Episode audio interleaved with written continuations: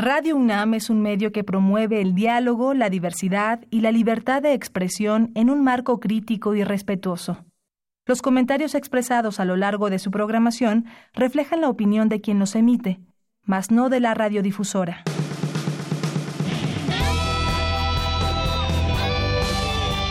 Prisma RU. Relatamos al mundo.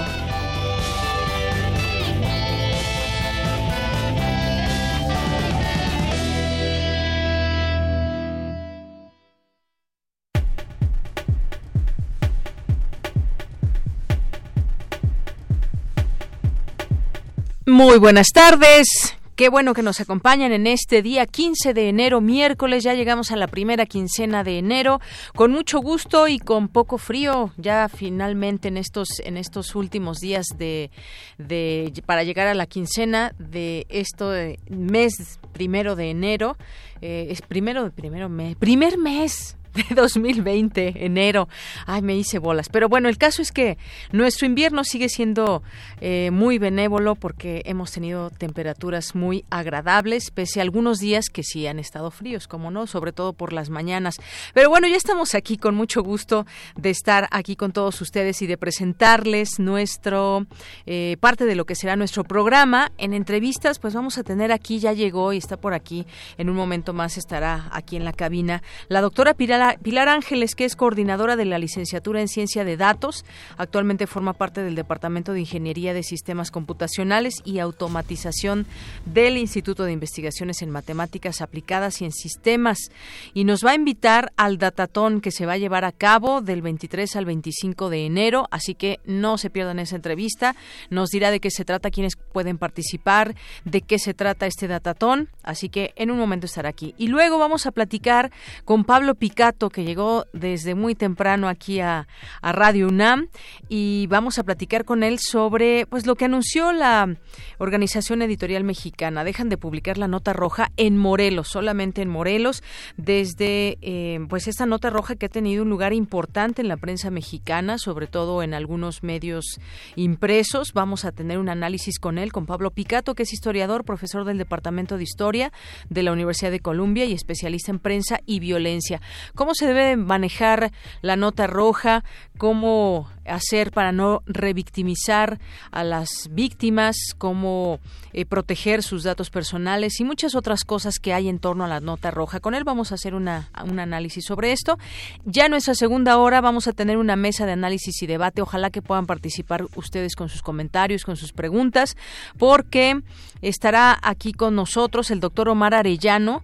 Eh, bueno, el tema va a ser eh, sobre el uso de las bolsas de plástico que ya es ya queda prohibido, las bolsas de un solo eh, de un solo uso y cómo ha estado ah, llevando a cabo toda esta todo ese tema el gobierno de la Ciudad de México, cuáles son los pros, los contras podríamos decir que todo es a favor del medio ambiente, pero la ANIPAC ha levantado la mano y justamente nos acompañará aquí el presidente de la sección de fabricantes de bolsas y películas de la Asociación Nacional de Industrias de Plástico y nos acompañará de la UNAM el doctor Omar Arellano Aguilar, que es responsable del Departamento de Ecología y Recursos Naturales y coordinador de licenciatura en Ciencias de la Tierra de la Facultad de Ciencias de la UNAM. Así que ellos estarán con nosotros para platicar de este tema.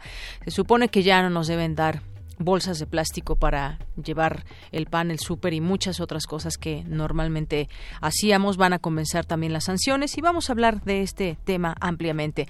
Hoy vamos a tener las secciones de los días miércoles, sustenta, que hoy nuestro compañero Daniel Olivares nos va a platicar sobre lo que hace la UNAM y el Programa Universitario de Investigación en Cambio Climático, justamente generar propuestas para hacer frente al calentamiento global.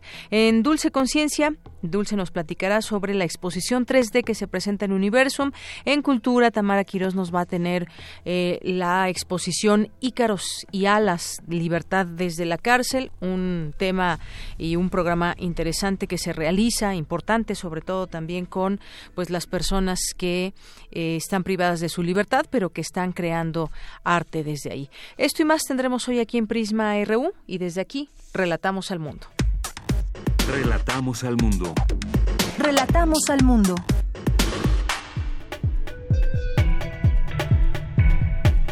Una de la tarde con ocho minutos en los temas universitarios. En resumen, señalan especialistas de la UNAM que no existe una relación directa entre un niño con conductas violentas y el uso de televisión o videojuegos.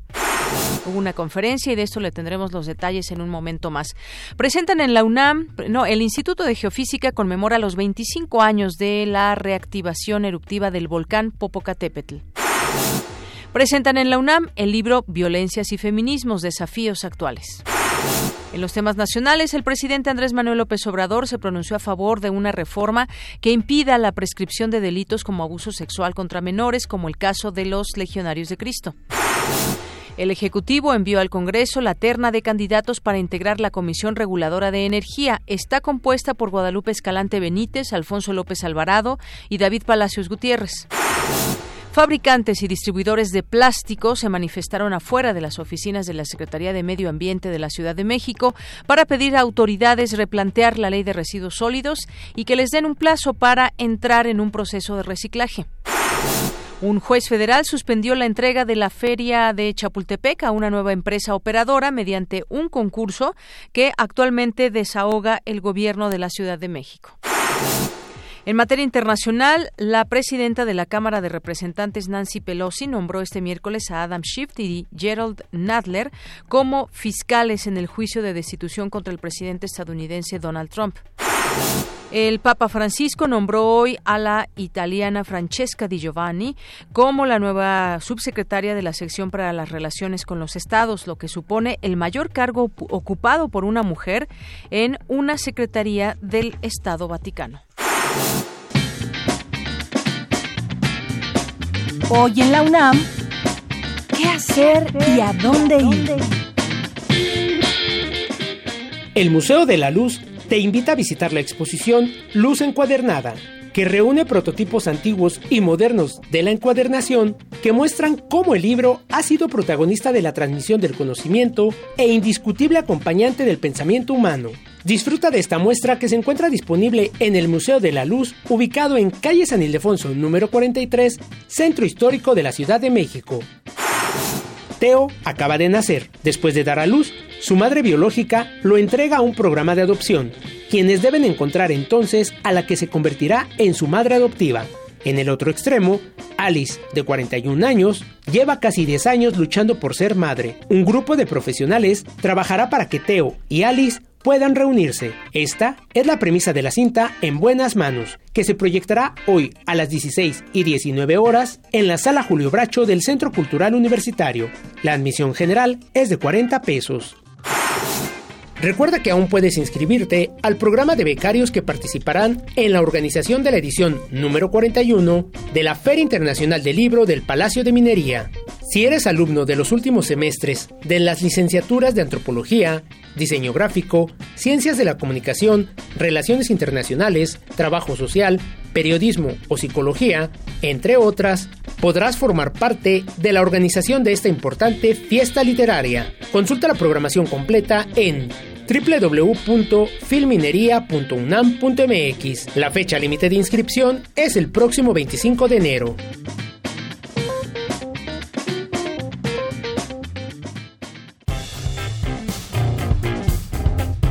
Campus RU En nuestro campus RU de este día, miércoles 15 de enero, en el Instituto de Geofísica tiene lugar el encuentro académico El Popocatépetl, 25 años de actividad eruptiva. Mi compañera Virginia Sánchez nos tiene todos los detalles. Vicky, muy buenas tardes. Hola, ¿qué tal, Deya? Muy buenas tardes a ti al auditorio de Prisma RU. Así es, como bien comentas, pues para conmemorar los 25 años de reactivación eruptiva del Popocatépetl, el Instituto de Geofísica ha organizado el encuentro académico donde más de 25 especialistas en el tema presentarán ponencias relativas a la actividad volcánica que se reactivó desde 1994 y desde entonces todo un equipo de este instituto pues se han mantenido en el estudio y seguimiento de este volcán y de otros volcanes y de esta manera también pues se ha coadyuvado en la estrategia de protección y reducción del riesgo. Durante la inauguración de este evento estuvieron presentes Daniel León Romero, coordinador nacional de protección civil, Enrique Guevara Ortiz, director general del Centro Nacional de Prevención de Desastres, Guadalupe Valencia, coordinadora de humanidades de la UNAM, y Hugo Delgado Granados, director del Instituto de Geofísica de la UNAM, quien destacó la trascendencia del trabajo que surge a partir de la actividad eruptiva que se estudia desde el punto de vista científico, señaló, y de la serie de implicaciones de carácter social y cultural que implica. Escuchémoslo. Viendo las cosas en perspectiva, nos ha permitido esta actividad eruptiva no solamente generar conocimiento, sino además colocar al Departamento de Vulcanología en el ámbito internacional en un excelente nivel, gracias al volcán precisamente y gracias al apoyo en su momento de diferentes instancias como el CONACIT, a través de la interacción precisamente con el Centro Nacional de Prevención de Desastres pero lo más interesante, creo yo, nos ha permitido tener contacto con, digamos, la realidad. Nuestra ciencia no es solamente ciencia físico-matemática, no solamente es geoquímica, sino que nos permite aterrizar estos conocimientos en el terreno de la interacción con la sociedad. Por su parte, la coordinadora de humanidades de la UNAM, Guadalupe Valencia, destacó que la belleza e importancia de los volcanes, eh, pues han sido incluso temas de inspiración de grandes artistas como el doctor Atl, Juan Rulfo, Carlos Pellicer y José Emilio Pacheco, y también señaló pues esta reactivación de hace 25 años se sumó al contexto nacional que se vivió en este país de sublevación y conmoción. Escuchémosla. Desde la primera fumarola que lanzó a los cielos el volcán Popocatépetl, manifestando claramente su presencia como ente vivo a los ojos de la Ciudad de México, de Morelos, de Puebla, de Tlaxcala y del Estado de México, y pues por vía de la televisión de todo el país y del mundo. México fue en 1994 una tierra convulsa, desde la llegada del Ejército Zapatista de Liberación Nacional hasta el asesinato de un candidato a la presidencia de México, después de 66 años de que sucumbiera el general Álvaro Obregón ante la agresión de José de León Toral, casi al mismo tiempo que el Popo se mantuvo dormido. No es de extrañar que él también manifestara su sentir ante un México que se contenía para no explotar. Don Goyo, como y quizá recelosamente le llaman al Popocatépetl, quienes viven en los municipios aledaños, no solo ha sido la montaña más emblemática que enmarca el paisaje del Valle de la Náhuac, sino que ha sido fuente de inspiración y objeto de deseo para infinidad de artistas, científicos y montañistas. Y bueno, pues toda una información muy interesante que se va a integrar en estas ponencias, las cuales van a poder seguir en el canal del Instituto de Geofísica, tanto en YouTube y en Facebook, o bien en el canal unamglobal.tv. Este es mi reporte de ella, 25 años de actividad del volcán Popocatépetl. Así es, muy interesante toda esta información, sobre todo cuando ahora, pues eventualmente vemos estas grandes fumarolas e incluso, pues ceniza que ha llegado a, la ciudad en algunos momentos y bueno, el comportamiento de un volcán, cuál es, eh, cómo es a lo largo de la vida de un volcán y todo esto explicado por los expertos. Muchas gracias, Vicky. Gracias a ti. Buenas tardes. Muy buenas tardes. Vamos ahora con mi compañera Cindy Pérez Ramírez. Señalan especialistas de la UNAM que no existe una relación directa entre un niño con conductas violentas y el uso de eh, videojuegos o incluso también la televisión. Adelante, Cindy. ¿Qué tal, Deyanira? Es un gusto saludarte. Muy buenas tardes. Ante los hechos sucedidos en Torreón, Coahuila, en donde murieron dos personas, entre ellas un menor de 11 años, se llevó a cabo en la Facultad de Ciencias Políticas y Sociales de la UNAM la mesa de análisis Videojuegos y Violencia, en la que Adriana Reinaga, coordinadora del Centro de Ciencias de la Comunicación, indicó que es necesario pensar en otros factores como el acceso a las armas, mientras que los programas que se están implementando como la revisión a las mochilas por sí mismos no solucionarán el problema. También en trabajar eh, em, desde una eh, perspectiva familiar y el caparés, por ejemplo, los profesores. niño en riesgo de eh, tener algún tipo de conducta de desviación es muchísimo más importante probablemente que estar revisando las mochilas todos los días. Entonces, no es una sola solución y no es un solo eh, acto el que causa este tipo de fenómenos. Por su parte, el psiquiatra infantil Mario Eduardo Pérez remarcó que las declaraciones del gobernador Riquelme son simplistas y le quitan el peso a otros factores importantes como la salud mental. Que los niños no están teniendo suficiente vigilancia, suficiente participación de la familia en su crianza, ¿sí? para saber qué están haciendo, qué están jugando, porque un niño de 12 años tenía acceso a armas, aunque hubieran estado ahí, aunque hubieran sido del abuelo, aunque hubieran estado ilegales. En donde falla la sociedad es en identificar a estas personas en riesgo, en saber cuáles son las necesidades de estas personas y atenderlas. Y desafortunadamente en el país no hay medios suficientes para atender la salud mental. Ya no hablemos de la población general, ni siquiera de los niños ni de los adolescentes. ¿Sí? Necesitamos que haya mayor apoyo a todas las instituciones de salud mental. ¿Para qué? Para que pueda haber una mayor eh, permeabilidad de estos servicios y evitar este tipo de situaciones. Y tenemos que evitar también que esto se vuelva una glorificación a la violencia como se ha vuelto otros temas como el narco. De Yanira, tras la detención del abuelo del niño, autor del tiroteo en el Colegio Cervantes de Torreón, la unidad de inteligencia financiera anunció la orden de congelar sus cuentas con movimientos millonarios. Hasta que la información. Muy buenas tardes. Gracias, Cindy. Muy buenas tardes. Bueno, pues ahí está esto que señalan los especialistas y es preciso ir conociendo más acerca de esta relación que puede haber entre un niño y su entorno, más allá de los videojuegos como apresuradamente y quizás hasta irresponsablemente lo dejó eh, ver el gobernador allá en el norte eh, cuando dio esta declaración en torno a lo que sucedió allá en, en Torreón, Coahuila.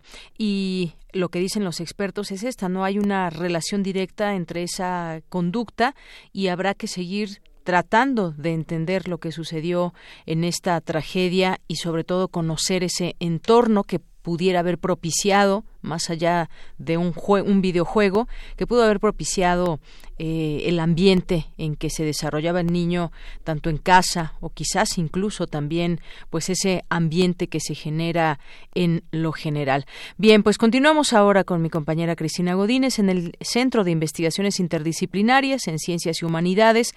Presentaron el libro Violencias y Feminismos, Desafíos Actuales. Adelante, Cristina. Hola, ¿qué tal, Deyanira? Un saludo para ti y para el auditorio de Prisma RU.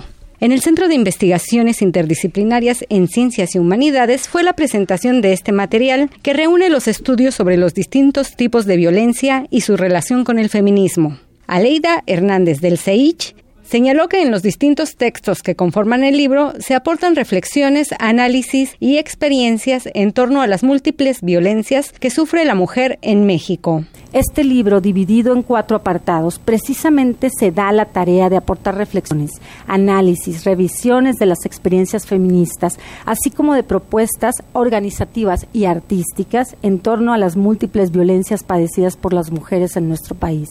El elemento arte tiene un papel fundamental en este libro y, lo celebro mucho, porque es la parte de la esperanza también, de cómo transformar procesos de violencia que sufren las mujeres también en una posibilidad de hacer arte a partir de ello, ¿no? De una, de una experiencia dolorosa, poder expresarlo de otra manera que no sea a partir de las lágrimas solamente o del dolor, sino a partir de la creación, de qué hacer con ello, qué hacemos, cómo lo transformamos, ¿no? Olivia Tena, también académica del CEICH, se refirió al tema del trabajo y la violencia laboral. El trabajo de mujeres en diferentes entidades de la República Mexicana, como es Ciudad de México, Oaxaca, Baja California Sur y el ciberespacio y en diferentes escenarios laborales, como mujeres en la policía, eh, mujeres productoras de café con trabajo doméstico y político, desde el ámbito privado en organizaciones o movimientos sociales y en eh, el sector turístico, que se contrasta con hombres del sector minero en Baja California, y en el discutible, ¿sí? discutible que también es un debate actual, trabajo sexual o trabajo prostituyente o actividad dentro de un sistema prostituyente. Diferentes autoras, como somos, Olivia Tena, Silvia Jurado, Patricia Torres y Sergio Gallardo. Por último, Patricia Ravelo, coordinadora de la antología e investigadora del CIESAS, expresó que este libro está dedicado a la memoria de María Elena Esperanza Jarquín Sánchez, a un año de su partida. De Yanira, este es mi reporte. Muy buenas tardes. Porque tu opinión es importante, síguenos en nuestras redes sociales, en Facebook como Prisma RU y en Twitter como arroba PrismaRU. Queremos escuchar tu voz. Nuestro teléfono en cabina es 55 36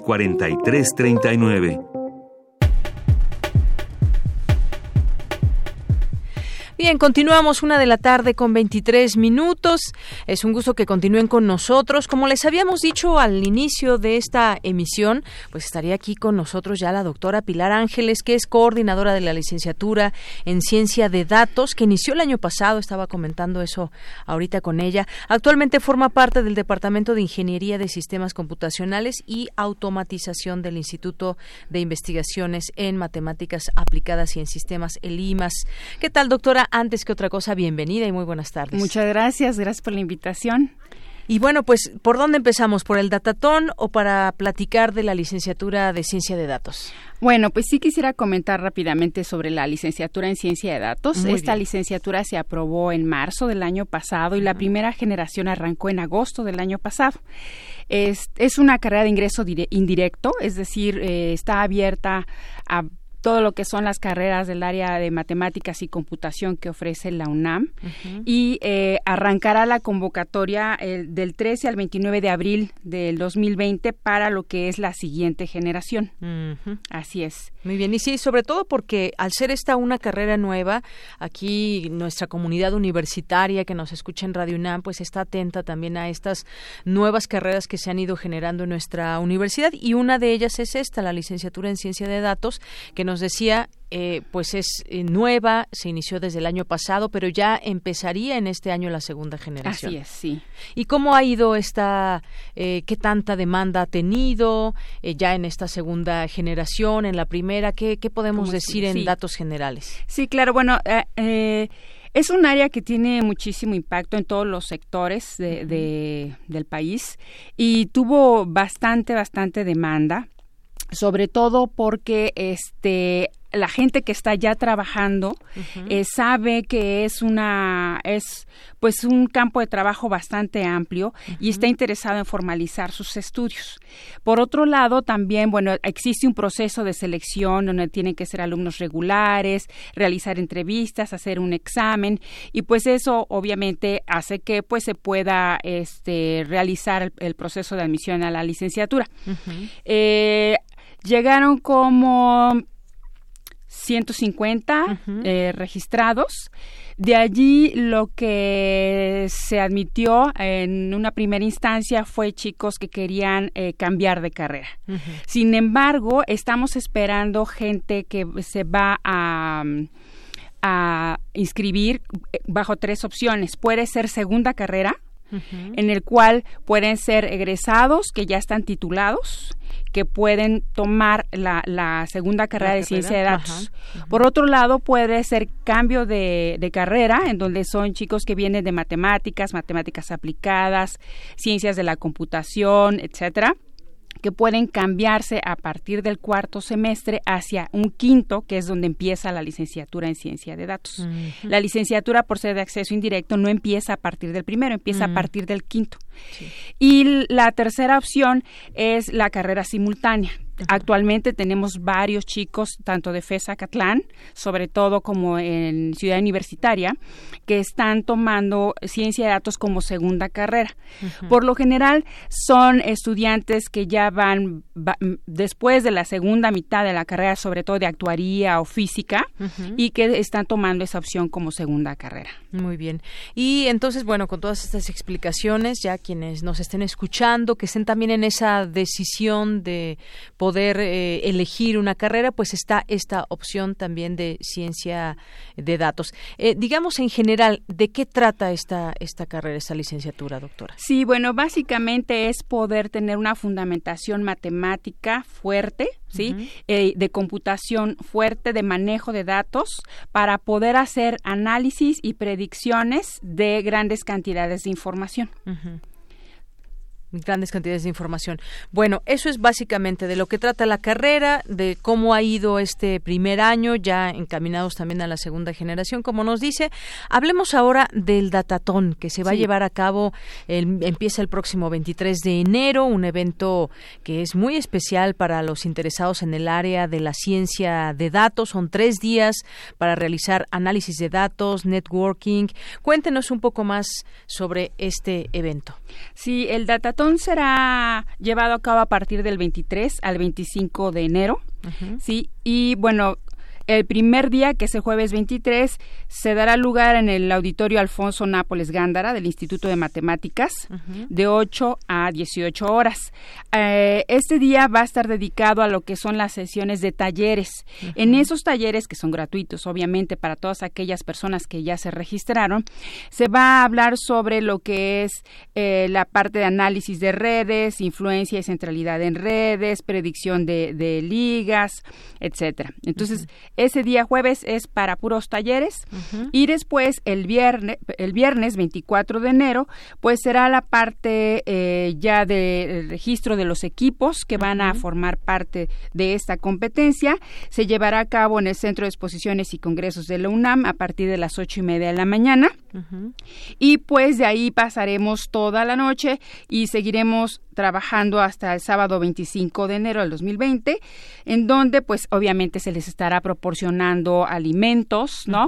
Estarán en el centro de exposiciones trabajando y se hará una evaluación de propuestas y al final pues una premiación. Muy bien. Doctora, ¿quiénes pueden participar? Ya decíamos que deben estar interesados en el área de ciencia de datos, conocerle más o menos al tema. ¿Quiénes están invitados? ¿Quiénes pueden participar? Sí, pues eh, la invitación es bastante amplia. Va desde chicos de los primeros semestres de las carreras de matemáticas y computación. Eh, después pueden ser egresados, gente que ya está trabajando y que quiere pues que ya tiene experiencia en el manejo de datos, en la ciencia de datos y sobre todo pues orientado a los chicos que van entre tercero cuarto semestre para que sepan tengan una experiencia sobre qué es la ciencia de datos y puedan incorporarse a la licenciatura en cualquiera de las tres modalidades que ya había comentado. Muy bien, ah, esta amplitud es parte de este datatón de quienes pueden participar y también dentro de eso que nos platicaba los talleres y va a haber también ahí eh, pues se van a formar equipos y demás y hay una premiación también. Sí, ¿Cuáles son los premios o cómo? Bueno, esos son van a ser sorpresa, ah, ¿no? Pero eh, tenemos eh, becas para algunos estudios de idiomas y bueno van a hacer su reconocimiento personalizado no y algunas otras sorpresas más. Muy bien. Así que si a ustedes les interesa este datatón por favor no duden en inscribirse. Me imagino que todavía están las inscripciones abiertas. Se van a plantear un problema a los participantes se aclaran dudas se conforman equipos eh, para implementar un modelo que resuelva el problema. Y ya los participantes entregarán en su momento la propuesta de solución. Será evaluado por un jurado y pues terminar con esta premiación que son sorpresa, pero pues sin duda también esto es parte de la experiencia universitaria, doctora, y es una experiencia pues que enriquece y además es también formativa, ¿no? Claro, sí, más que nada el objetivo del datatón, más que la premiación es justamente vivir una experiencia de un trabajo multidisciplinario. Es decir, uno de los objetivos de la licenciatura es que eh, la gente se acostumbre a trabajar con grupos de diferentes disciplinas porque la ciencia de datos puede abarcar ciencias sociales, biología, finanzas, cualquier área. Entonces, justamente también por eso es que fue abierta esta convocatoria, ¿no? Muy bien. Bueno, pues ahí está parte de lo que será este datatón. Faltan ustedes, que son los interesados, que quieren, que quieran participar, que quieran divertirse, aprender, formarse, conocer gente. Eh, pues las edades también varían y, como decía usted, trabajar con estas distintas disciplinas y también em, aprender y trabajar en equipo, que es algo muy importante, sobre todo a la hora de resolver, me imagino, este tipo de problemas con todos los elementos que ya se han tenido en las aulas y cómo, cómo ponerlos en, práctica. Así es, y sobre todo sí quiero hacer mención especial respecto a la convocatoria a las chicas. Las chicas eh, nos hemos distinguido por ser muy buenas en lo que es eh, solución de problemas, pensamiento lógico, matemáticas, pues que se animen, que se animen a formar parte de este tipo de eventos y sobre todo que se animen a poder alcanzar la equidad de género que la universidad está tan interesada también en poder llevarlo, ¿no? Entonces, pues chicas, adelante, por favor, las esperamos con mucho gusto. Muy bien, pues que no sea exactamente, no sea un datatón solamente de hombres, sino también que participen las mujeres, que se interrelacionen y se pueda hacer un, un buen equipo ahí de trabajo. Así que datatón del 23 al 25 25 de enero. ¿Dónde, doctora? Sí, va a ser en el Instituto de Matemáticas el 23 y en el Centro de Exposiciones y Congresos de la UNAM los días 24 y 25. Ahí en Ciudad Universitaria. Ahí en Ciudad Universitaria. Muy bien. ¿Alguna página de internet que nos refiera para que se pueda inscribir la eh, gente? La página eh, habla acerca de la licenciatura, acerca del datatón y es cienciadatos.imas.unam.mx. Muy bien. Bueno, pues algo más se quiere agregar, doctora.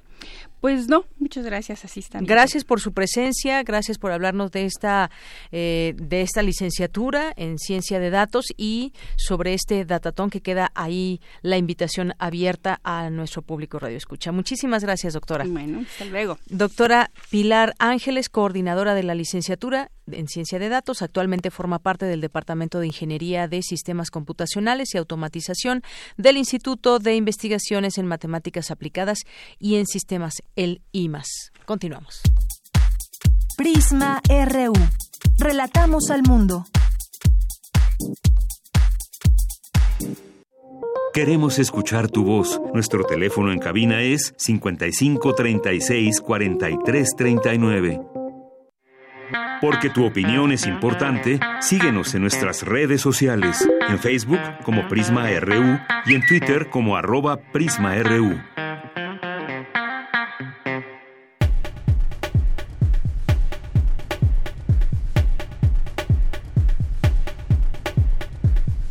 Una de la tarde con 34 minutos. Gracias por estar con nosotros. Y ahora vamos a, cambiar de tema. Les decíamos también al inicio del programa que uno de, los temas que pues ahora nos trae a la plática con el doctor Pablo Picato es sobre eh, pues cómo manejar la nota roja sin revictimizar a las víctimas, protegiendo datos personales y protegiendo también su integridad. Y también, bueno, recientemente, ayer leíamos un anuncio que se hace de los diarios de la Organización Editorial Mexicana que dejan de publicar la nota roja en Morelos. La nota roja que ha tenido un lugar importante en la prensa mexicana, no solamente en Morelos, sino también en, en, México y algunos periódicos que se distinguen justamente por eh, tener encabezados llamativos y fotografías sobre todo. Hablemos de este tema. El doctor Pablo Picato es historiador, profesor del Departamento de Historia de la Universidad de Columbia y es especialista en prensa y violencia. Bienvenido, doctor. Buenas tardes. Pues hablemos de este tema justamente. La, tiene que ver esto con la ética en los medios de comunicación, cómo se debería de presentar, pues todas esas notas que también es a final de cuentas información y que nos interesa conocer eh, qué pasó con un enfrentamiento, cuántas personas murieron, quiénes murieron, porque pues bueno desafortunadamente quien vive en ciertas zonas peligrosas siempre está al tanto de qué pueda suceder en todo esto, pero pues se debe hacer también con ciertos lineamientos, podríamos decir. Sí, yo creo que sí. Este, me parece que el, la situación que enfrentamos hace unos días con, con este crimen en Torreón, ¿no? Es un ejemplo de esto. la nota roja, como tú dices, eh, da información útil a los lectores. Em, eh, dónde ocurrieron los enfrentamientos, dónde es peligroso andar. Eh, la gente lee la nota roja todos los días buscando información útil para su vida cotidiana. Eh, los barrios que son peligrosos, cómo lidiar con la policía, cómo lidiar con, con los criminales. ¿no? Entonces, tenemos que tratar de separar esa función social del periodismo de la tradición morbosa, mm. sexista, abusiva de la nota roja, que también es, es una realidad, ¿no? no es fácil hacer eso porque la nota roja es el género periodístico más popular en México desde principios del siglo XX. Si uno ve qué periódicos venden, es la prensa, es el Universal Gráfico, eh, son los periódicos de nota roja. Entonces, eh, tienen lectores y en parte tienen lectores por su uso de, de, imágenes morbosas, de titulares que como que se burlan de, de, una tragedia, eh, del sexismo a veces con el que con el que hablan de las víctimas y, y, de las mujeres, la homofobia. Es una larga tradición de la nota roja que está Exacto, una larga tradición y que además vende. Es, es, es parte de un negocio el exhibir de pronto eh, imágenes y de pronto todo esto. Y todo esto surgió también, esta, esta conversación y este interés por platicar con, contigo, doctor. Eh, justamente platicaba sobre estos hechos hechos del el Colegio Cervantes y se dieron a conocer algunos lineamientos de la Secretaría de Gobernación aquí en, México y fue también criticada una portada que tuvo el periódico Reforma donde se exhibía también pues bueno las, la fotografía de la maestra y el niño. Eh, en el caso de la Secretaría de Gobernación difundió un comunicado dirigido a directores de medios digitales para eh, impresos y digitales para evitar que se difundieran imágenes y datos de niños y jóvenes involucrados en esta tragedia. Y hubo también ciertas críticas de decir, bueno, ¿qué es lo que realmente está planteando la Secretaría de Gobernación? ¿Proteger a las víctimas o de alguna manera está coartando la libertad de expresión? Una discusión en la que nos podemos meter también. Sí. Eh, ¿Qué, opinas de esto? Digo, si empezamos con el con la primera página del Reforma, este, donde se ven esos dos cadáveres, este está en la mejor tradición de la nota roja, de presentar imágenes eh, eh, espantosas sin ningún valor informativo. Ah, si lo que querían ellos era mostrar el tipo de arma que estaba usando el, el, niño que cometió el crimen, pues simplemente podían sacar una foto del arma, pero no esas imágenes que le quitan a las víctimas dignidad. ¿Mm? Tenemos que pensar que tanto el niño como la maestra tenían familias, o sea, ¿cómo van a ser recordados ellos?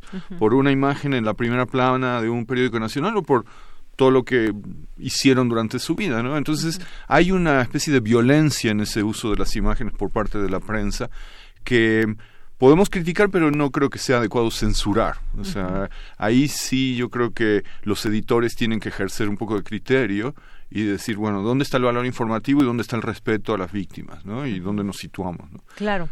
Además de que pues, cada medio cuenta con ciertos eh, parámetros de qué se puede publicar, qué no, incluso desde los titulares y qué tipo de fotografías y qué no. Es, se armó todo un debate también en, en redes sociales que entre periodistas que, que señalaban esta manera de, de cubrir una nota, sobre todo en la parte eh, gráfica. ¿Cómo, ¿Cómo deben ser estas eh, coberturas cuando hay, por ejemplo, pues un enfrentamiento hablemos de otros temas y entonces hay muertos y entonces eh, pues cómo deben ser estas coberturas. En, el caso de Torreón, este sí hay eh, leyes que protegen la privacidad de los menores.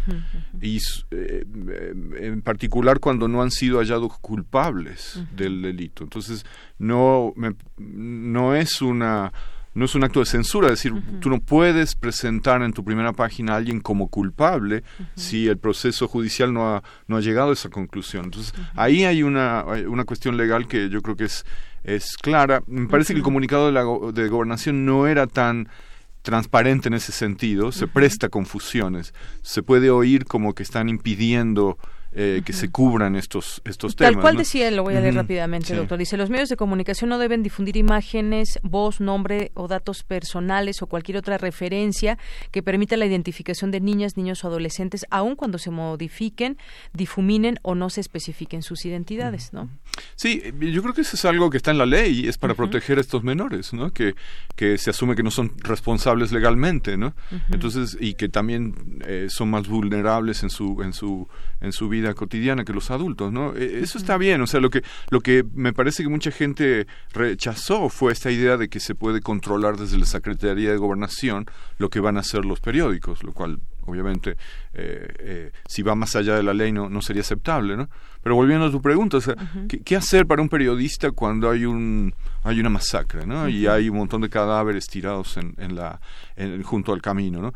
Retratar eso en sus detalles más este, espantosos, casi pornográficos, reportar de una manera más sobria para que la información sea útil a los lectores. Yo creo que cada reportero, cada editor de la sección policial tiene que tomar esas decisiones y, y, sí tienen que estar eh, conscientes de algunas cosas que van en contra de esta tradición de la nota roja que decíamos, ¿no? O sea, eh, la, las imágenes espantosas de gente de ¿qué valor informativo tienen?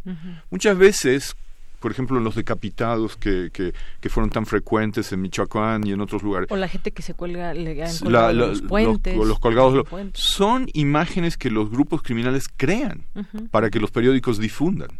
Ellos le cortan cabezas. en ese juego de exhibir esa violencia para decir hasta dónde podemos llegar como grupo criminal. Exactamente, ellos lo hacen para marcar territorios y, y, hay veces que hasta le dicen a los reporteros, quiero que salga una foto de eso.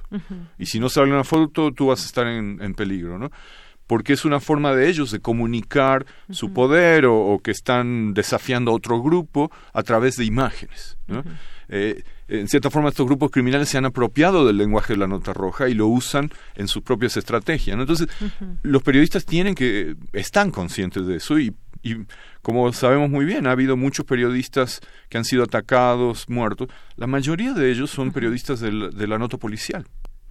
Eh, no son periodistas políticos, son periodistas que cubren la nota roja. ¿no?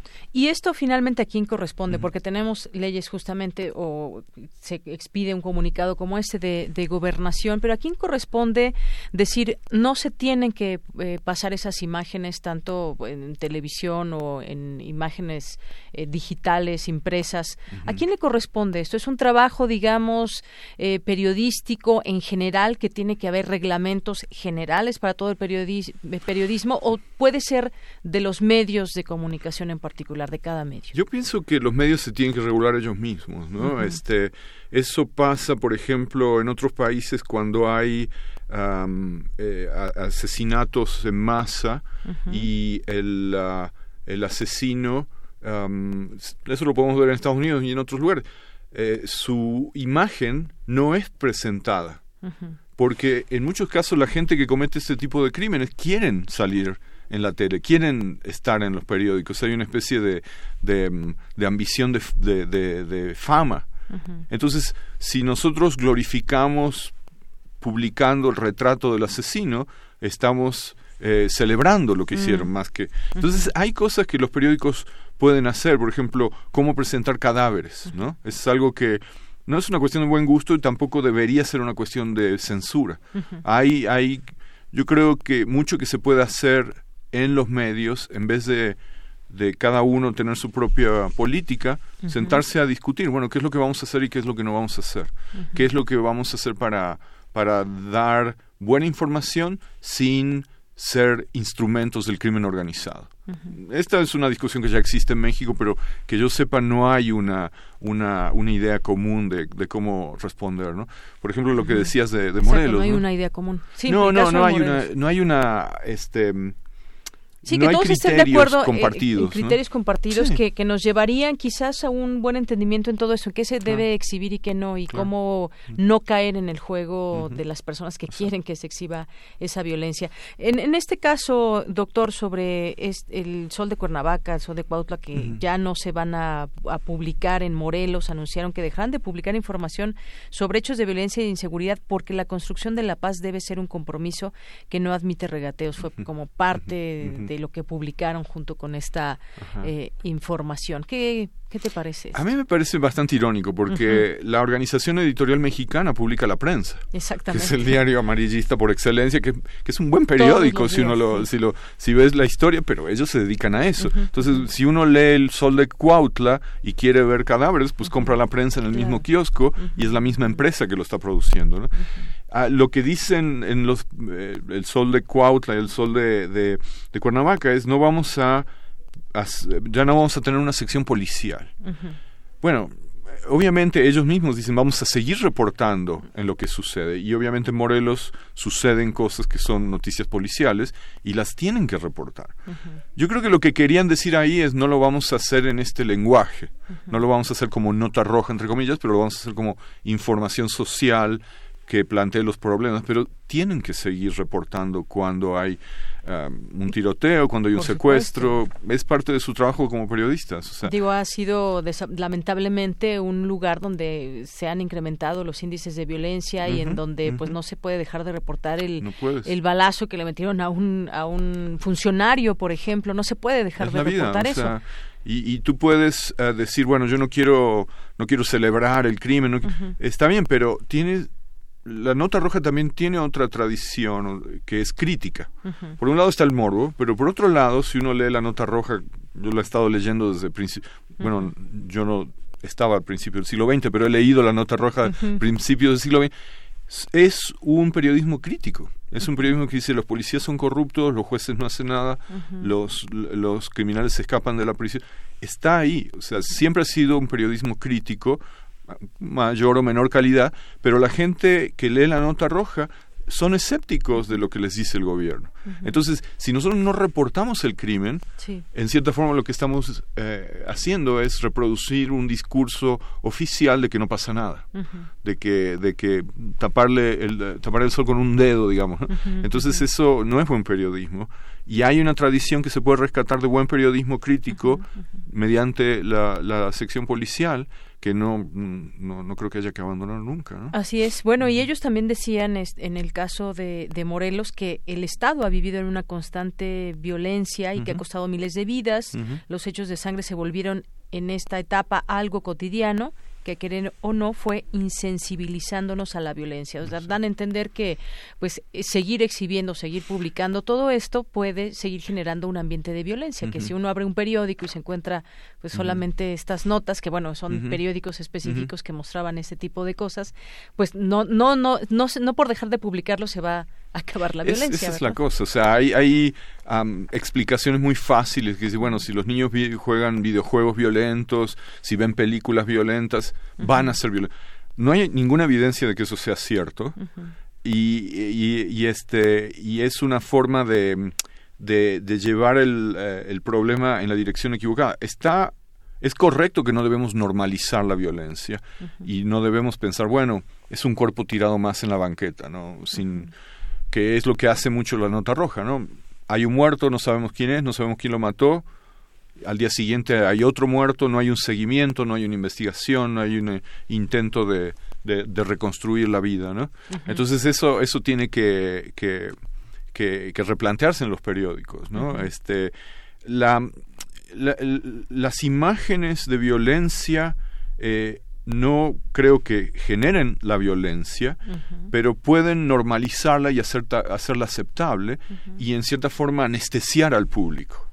Y eso es lo que no queremos, obviamente. La gente tiene que eh, constantemente recordar que esto no es aceptable.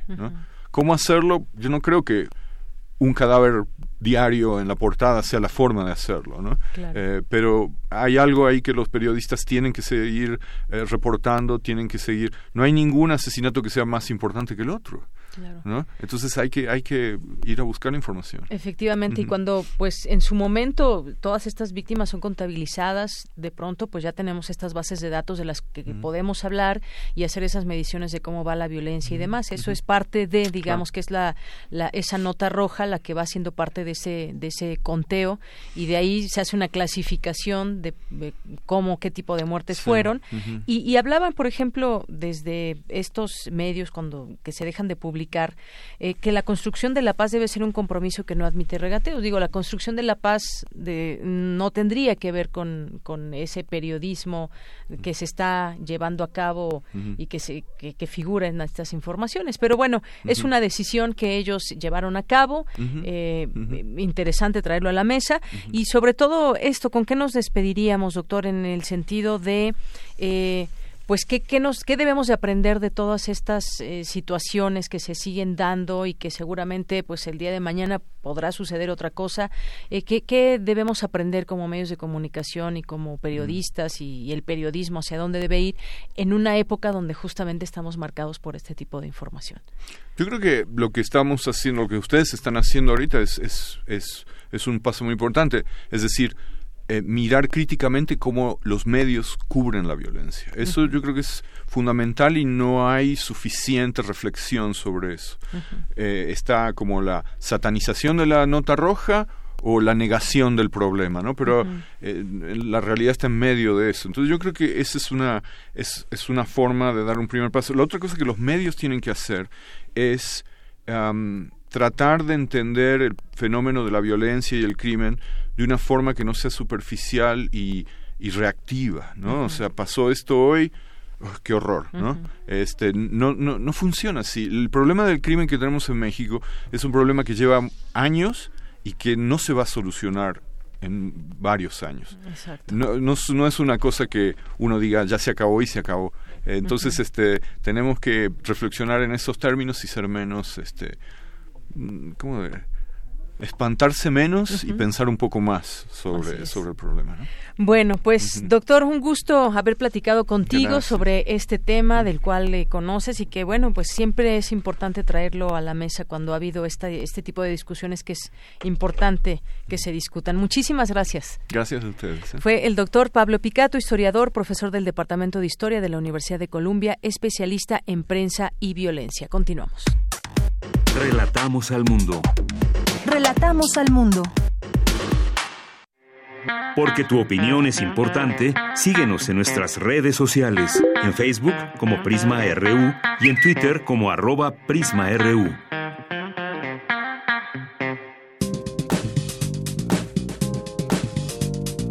Cultura RU.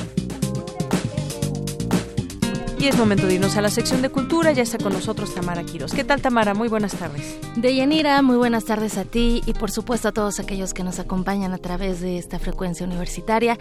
Es un gusto, un gusto saludarlos.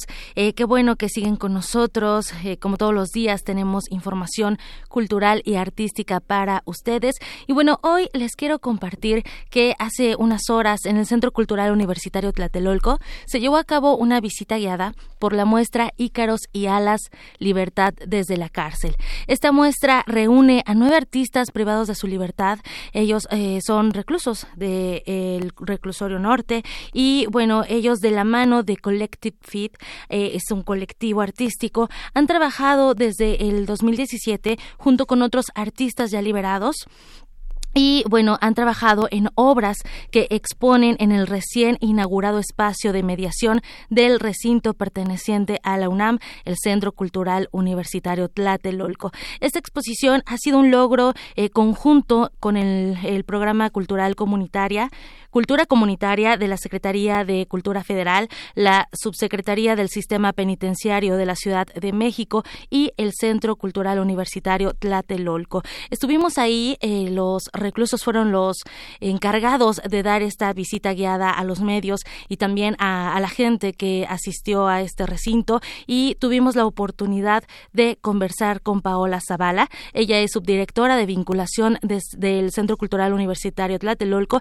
y ella nos habló habló de la importancia de abrir espacios a este tipo de exposiciones, espacios a la reflexión, espacios para que eh, se hable de cultura de paz, que se hable también de derechos humanos. Y bueno, esto nos contó. Con esta exposición nosotros abrimos el nuevo espacio de mediación educativa del Centro Cultural Tlatelolco que tiene una misión muy especial, hacer el derecho de la cultura realmente accesible a todo el mundo. Y nos imaginamos esto, ¿no? ¿Qué pasa cuando un chavito que vive en situación de calle lo traes al Centro Cultural y le quieres explicar el 68? ¿Cuál es el contexto desde donde tienes que partir para hablarles de ello? Entonces queremos hacer metodologías, queremos hacer pues metodologías inclusivas para todo tipo de poblaciones, para en realidad hacer accesible el derecho a la cultura a todo el mundo y decidimos iniciar con el tema de reinserción social. Pensamos que es fundamental para poder construir diálogos de paz, ¿no? Entender que la gente en, cárcel cometió un error y que buscamos nosotros que no lo cometan de nuevo al salir de cárcel. Que hay artistas allá adentro que tienen muchísimo talento, que pueden trabajar allá adentro a través de la cultura sus cualidades y fortalecerlas y verse expuestos, ¿no? O sea, lo que estamos haciendo hoy es un tema fundamental para su autoestima, para su reconocimiento, para sus familias, ¿no? No solo es la niña que tiene el padre preso, es la niña que tiene el padre artista, ¿no? Y para nosotros eso es fundamental y ir abriendo estos debates que nos parecen fundamentales sin duda abrir el debate y creo que bueno la, máxima casa de estudios siempre ha sido eh, es un universo de posibilidades y bueno con esta muestra también nos llevan a los que participamos a los que asistimos a este tipo de eventos es que eh, no no nos son indiferentes no es ponernos en, en, los zapatos también de las otras personas trabajar también con temas de eh, reinserción de cómo la coexistencia misma de, de cómo se puede llegar a la libertad a través del arte, como el arte es un motor que, bueno, pues nos impulsa a seguir y, estos eh, artistas pues hacen una reflexión sobre la libertad, esa, esos muros, rompen esos muros que no nada más son eh, eh, físicos, sino también mentales, emocionales. En este espacio siempre hemos hablado de esa ruptura de, de fronteras y bueno, Collective Fit es coordinado por Lourdes Sánchez y ella también nos compartió un poco de su experiencia eh, no solamente con esta exposición, sino el trabajo que ha realizado con estos artistas porque al final pues, son personas con muchísima resiliencia que pueden crear en las condiciones más difíciles posibles y luego a veces tenemos, o sea, no sé, hay personas o alumnos o personas que se quieren dedicar a la pintura o la foto fuera que consideran que como no tienen la mejor cámara no pueden hacerlo, que como no tienen no sé qué no pueden hacerlo, ¿no? Y pues estamos haciéndolo con un escáner y con materiales que nos regalan, ¿no? Muchas de las obras están hechas sobre sobre unas cortinas que alguna tía nos regaló y cosas así, y cómo ellos están generando las posibilidades de conseguir una vida distinta. Ese creo que es mi mayor aprendizaje, como darle darle darle, es mi mejor motor.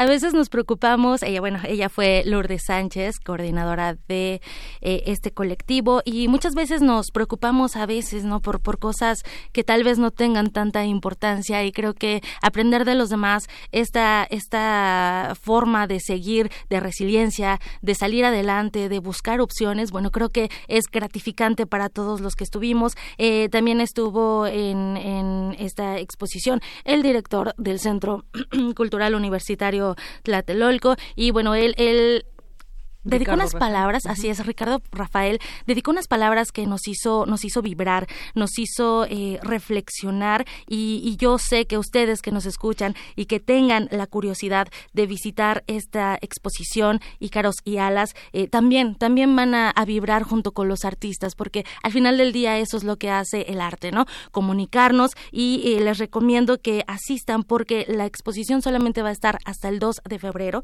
en el Centro Cultural Universitario Tlatelolco y eh, una de las muestras que, bueno, más bien eh, de las cosas que van a ver son diversas técnicas, acrílico, madera, eh, también van a ver eh, algunas esculturas que son hechas con el mismo torso de los de uno de los reclusos. Esta esta eh, escultura se llama Expedientes de Libertad y es de Alejandro Sandria. Alejandro lo que hizo fue ponerse unas vendas de yeso en el torso, que es lo que da, digamos, el cuerpo a esta escultura. Y las alas, las alas están hechas con sus expedientes, porque Alejandro ya está en libertad.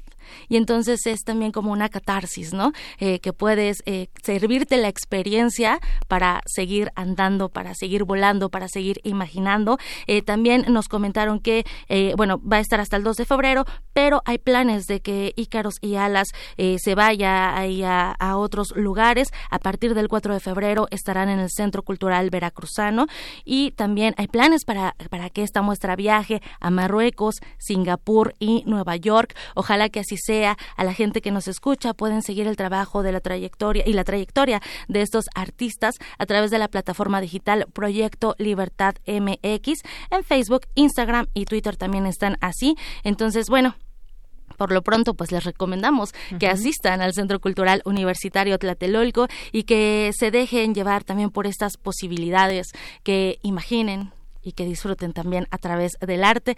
De Yanira yo me despido, les dejo esta recomendación, por supuesto, y nos escuchamos mañana. Claro que sí, Tamara, muchísimas gracias. Gracias por esta información que nos traes de esta exposición, que por favor no duden en irla a admirar. Vamos a hacer un corte en ese momento, regresamos a la segunda hora de Prisma RU. Prisma RU. Relatamos al mundo.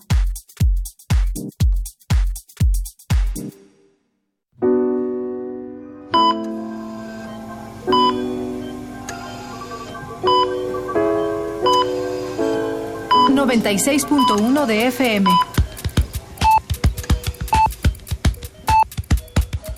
Transmitiendo desde Adolfo Prieto 133, Colonia del Valle, en la Ciudad de México. Escuchas XEUN. Radio UNAM. Experiencia sonora.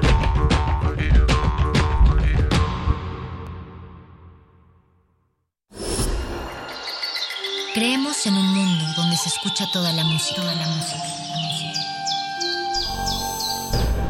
donde el conocimiento esté abierto al mundo, donde se ame de todas las formas. Ese mundo es posible y vamos a pelear por él. Resistencia modulada. de lunes a viernes de las 20 a las 23 horas por el 96.1 de FM, Radio UNAM. Experiencia sonora. Cuando estás con tu familia no piensas si son chairos o fifis, o si opinan de manera diferente, o por quién votaron. Porque tu familia es más importante que eso y siempre vas a querer lo mejor para todos. Lo mismo pasa con México. Por encima de nuestras diferencias, todos coincidimos en algo. Queremos que el país cambie, queremos paz y tranquilidad. México merece estar bien y en Movimiento Ciudadano haremos lo que nos toca para que esto suceda. Movimiento Ciudadano, el movimiento de todas y todos los mexicanos. En la Secretaría de Marina te ofrecemos la oportunidad de prepararte en la Universidad Naval. Estudia una carrera de nivel licenciatura o técnico profesional en los establecimientos educativos navales ubicados a lo largo del país. En nuestros centros de educación podrás obtener una formación científica y tecnológica. Al inscribirte, recibirás más que educación integral de calidad, un proyecto de vida. Visita el sitio www.gov.mx diagonal Universidad Naval y conoce las opciones que tenemos para ti. Secretaría de Marina. Gobierno de México. Las audiencias también son parte del medio. ¿Qué tal amigos? Soy Guillermo Montemayor Gómez, defensor de las audiencias de Radio y TV UNAM. Los invito a que me escriban y ejerzan los derechos que la ley y la normatividad interna de las estaciones les otorgan. Observaciones, quejas, sugerencias, peticiones, señalamientos o reclamaciones sobre los contenidos y la programación que transmiten tanto radio como TV UNAM. En las páginas web de ambas estaciones encontrarás la pestaña que dice Defensoría. Ábrela y en la pestaña de comentarios y sugerencias encontrarás el formulario para comunicarte con el defensor. Además de información precisa sobre la Defensoría, informes, documentos normativos, tanto externos como internos, y algo que es muy importante, que es el código de ética. Te invito a que me escribas al correo defensordeaudiencia.unam.mx. Recuerda que como audiencia eres parte fundamental de Radio y TV UNAM.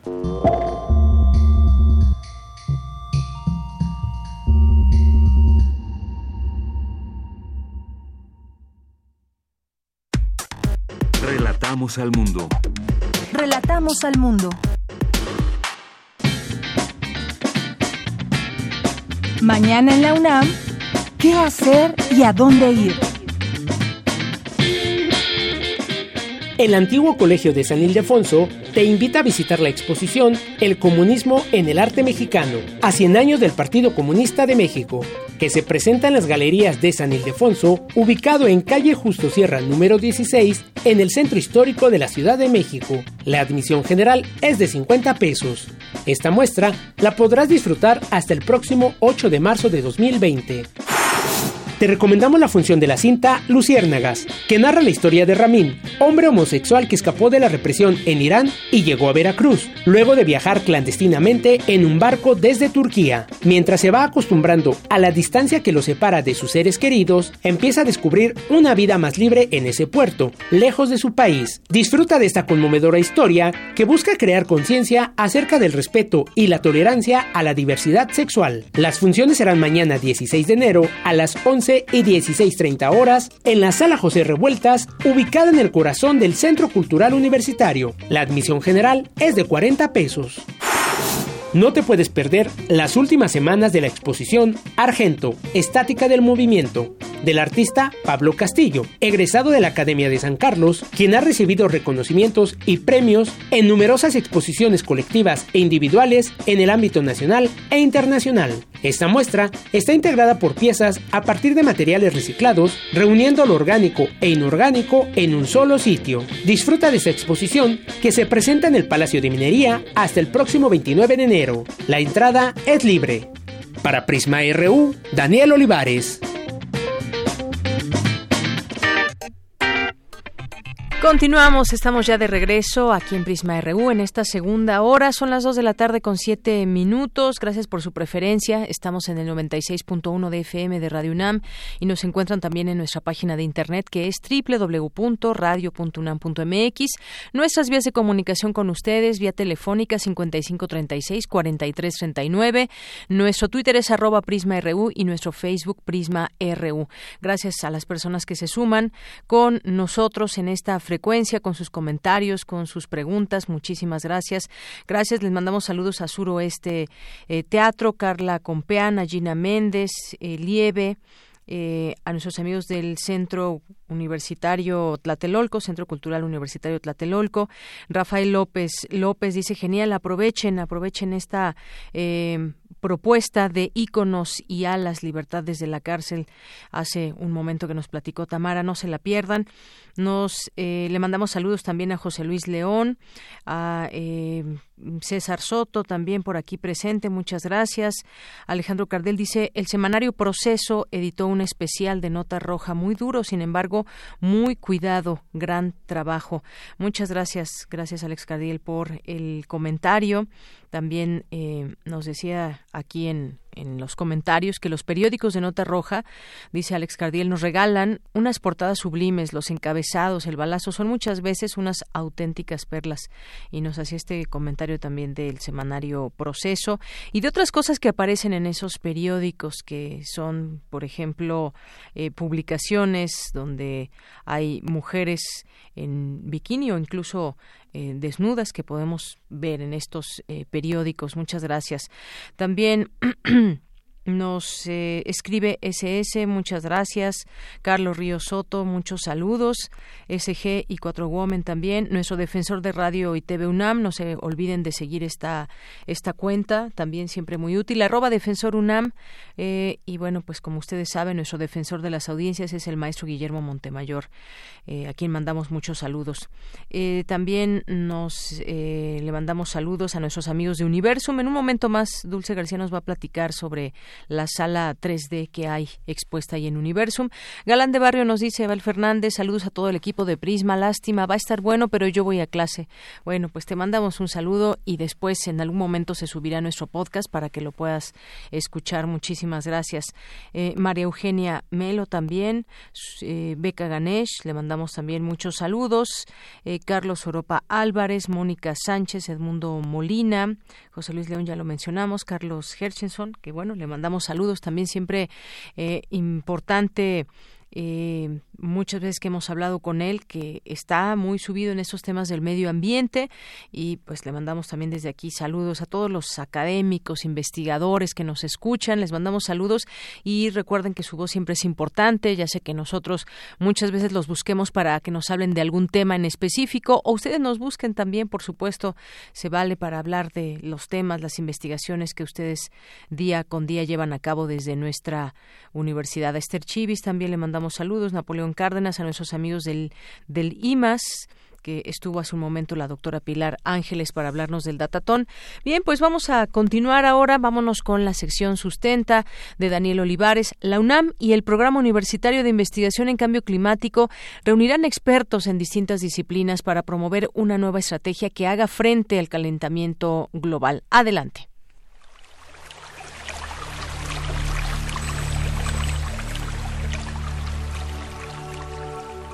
Sustenta. Sustenta. Innovación universitaria en pro del medio ambiente.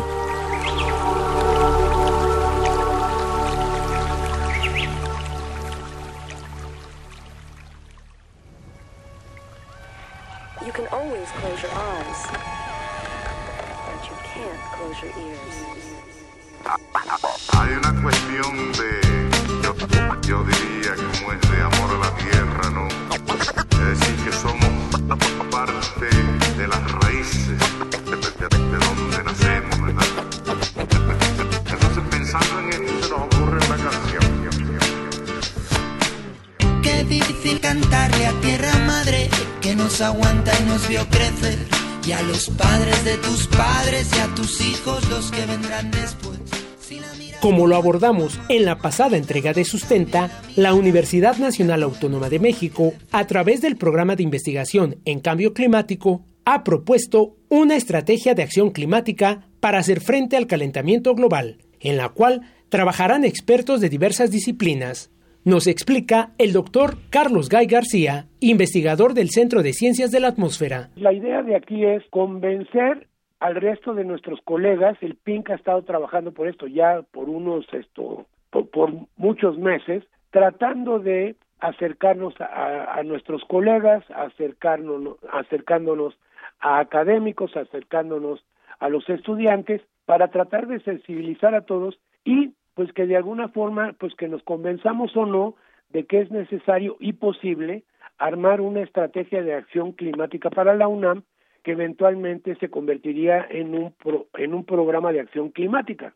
La estrategia en realidad eh, contempla esta parte de formación, estructuración, la identificación de actores que van a participar primero en la formulación de la estrategia y lo segundo pues sería ya concretando esto en programas de acción climática. La estrategia de acción climática está siendo coordinada por el Programa de Investigación en Cambio Climático de la UNAM, el cual tiene una vasta experiencia desde el 2009, año en que se fundó, teniendo como objetivos estratégicos involucrar, integrar y coordinar los esfuerzos de investigación de la comunidad científica sobre calentamiento climático, generando conocimiento necesario sobre este tema, sus causas y efectos. Habla el doctor Guy García. El PINC, el Programa de Investigación en Cambio Climático de la UNAM, es el que ha sido impulsador de estas cosas. Y es porque, bueno, el PINC se encuentra situado por cuestiones históricas y por cuestiones ahora de interdisciplina, porque el PINC está a igual distancia de ciencias naturales que de ciencias sociales y de, o humanistas. Entonces, se encuentra en un, en un lugar privilegiado para poder ir de un lado para otro. La universidad, de alguna forma, una vez que logremos consensos y que todos estamos de acuerdo, pues vamos a tener que decidir la estructura que sería más apropiada para poder manejar y para poder administrar este tipo de proyectos. Pero considero que es un reto muy importante, es un reto académico, es, un reto que está muy solidario con el planeta y pues tiene muchas cualidades visto desde muchas perspectivas. La estrategia aún está gestándose. La idea es proponer acciones concretas dentro y fuera de Ciudad Universitaria, basándose en los estudios y experiencia de los investigadores de los diversos institutos, programas y centros de investigación de la UNAM. Dentro de la estrategia de acción climática de la UNAM, lo que, lo que se contempla es que cada, eh, digamos, cada grupo, cada esto, casi por gremio, se dedique a tratar de resolver o de pensar en cómo resolver los problemas que el cambio climático le estaría presentando a la universidad. Entonces, un poco simplificando, va a haber problemas de carácter ingenieril que tiene que ver con las emisiones, con la energía, con la construcción, etcétera, pues que se, tendrían que encargar los ingenieros. Va a haber cosas que tienen que ver con la biología, el pedregal de San Ángel, la revegetación, cambiar el paisaje, ahorrar agua, etcétera. Entonces, biólogos se va, tendrían que estar ocupando de este estilo. Los que se dedican a clima, bueno, pues que, que tendrían que estar preparando los escenarios eh, de cambio climático. Entonces, en la estrategia se, se contempla que sean estos, casi, no, voy a decir gremios, pero casi como gremios, que cada quien, cada gremio asumiera parte de el problema esto al que nos estamos enfrentando. Posteriormente, se plantea trazar una ruta crítica que lleve a proponer y concretar planes de acción climática que sean puestos en marcha en las instalaciones universitarias. En este espacio hemos abordado los diversos programas universitarios como Bicipuma, Pumagua y Ecopuma que buscan disminuir la emisión de dióxido de carbono, así como aminorar los efectos del cambio climático. Además, hemos presentado otros proyectos importantes que buscan contribuir a la disminución de la contaminación en nuestro país. El propósito principal de la Estrategia de Acción Climática creada por la UNAM es conjuntar todos estos esfuerzos en uno solo. En la próxima entrega de Sustenta analizaremos cómo se realizará esta integración.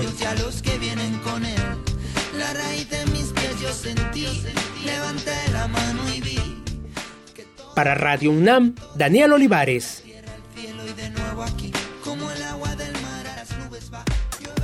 Relatamos al mundo. Relatamos al mundo. Porque tu opinión es importante, síguenos en nuestras redes sociales, en Facebook como Prisma RU y en Twitter como arroba PrismaRU.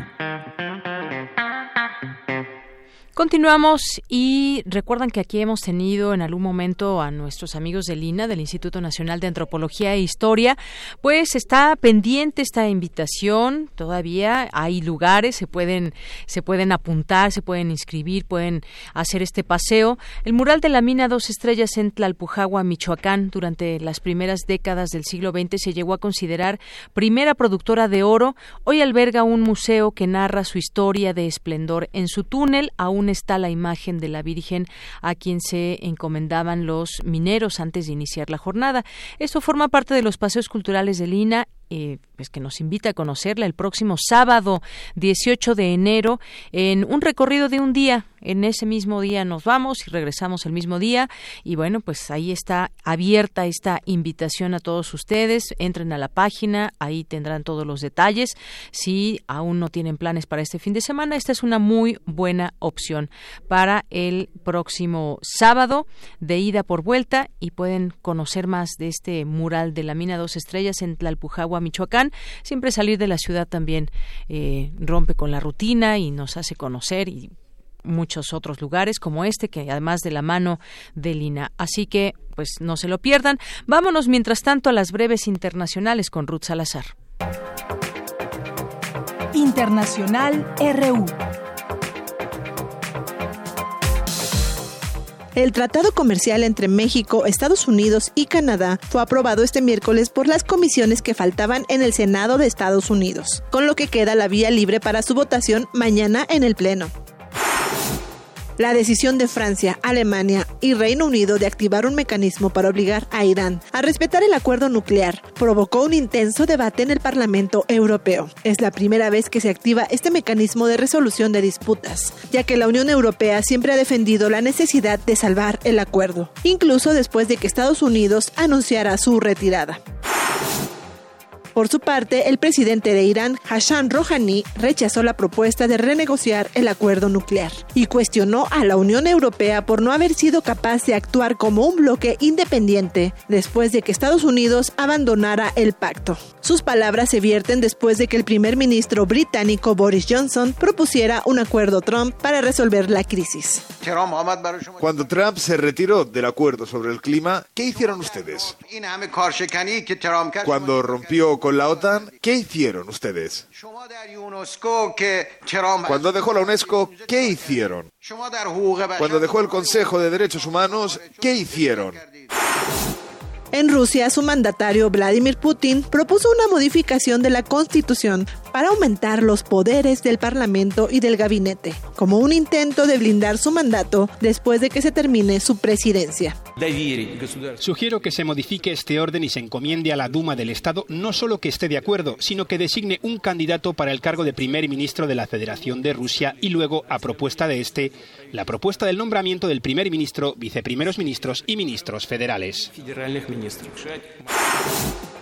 Grupos de derechos humanos impidieron este miércoles el ingreso de los diputados opositores que se dirigían a la Asamblea Nacional, donde el líder opositor Juan Guaidó convocó a una sesión para esta jornada. Están anunciando la toma militar del palacio y aquí lo denuncian del mundo. Están, están utilizando militarmente y paramilitarmente grupos armados por la dictadura, grupos civiles armados por la dictadura para atentar violentamente en contra del el Palacio Federal, de los parlamentarios, de los maestros y de los ciudadanos. El Tribunal Constitucional de Bolivia aprobó este miércoles la ampliación del mandato de la senadora Janine Añez, autoproclamada presidenta tras el golpe de Estado contra Evo Morales. Con audios de Euronews, las breves internacionales con Ruth Salazar.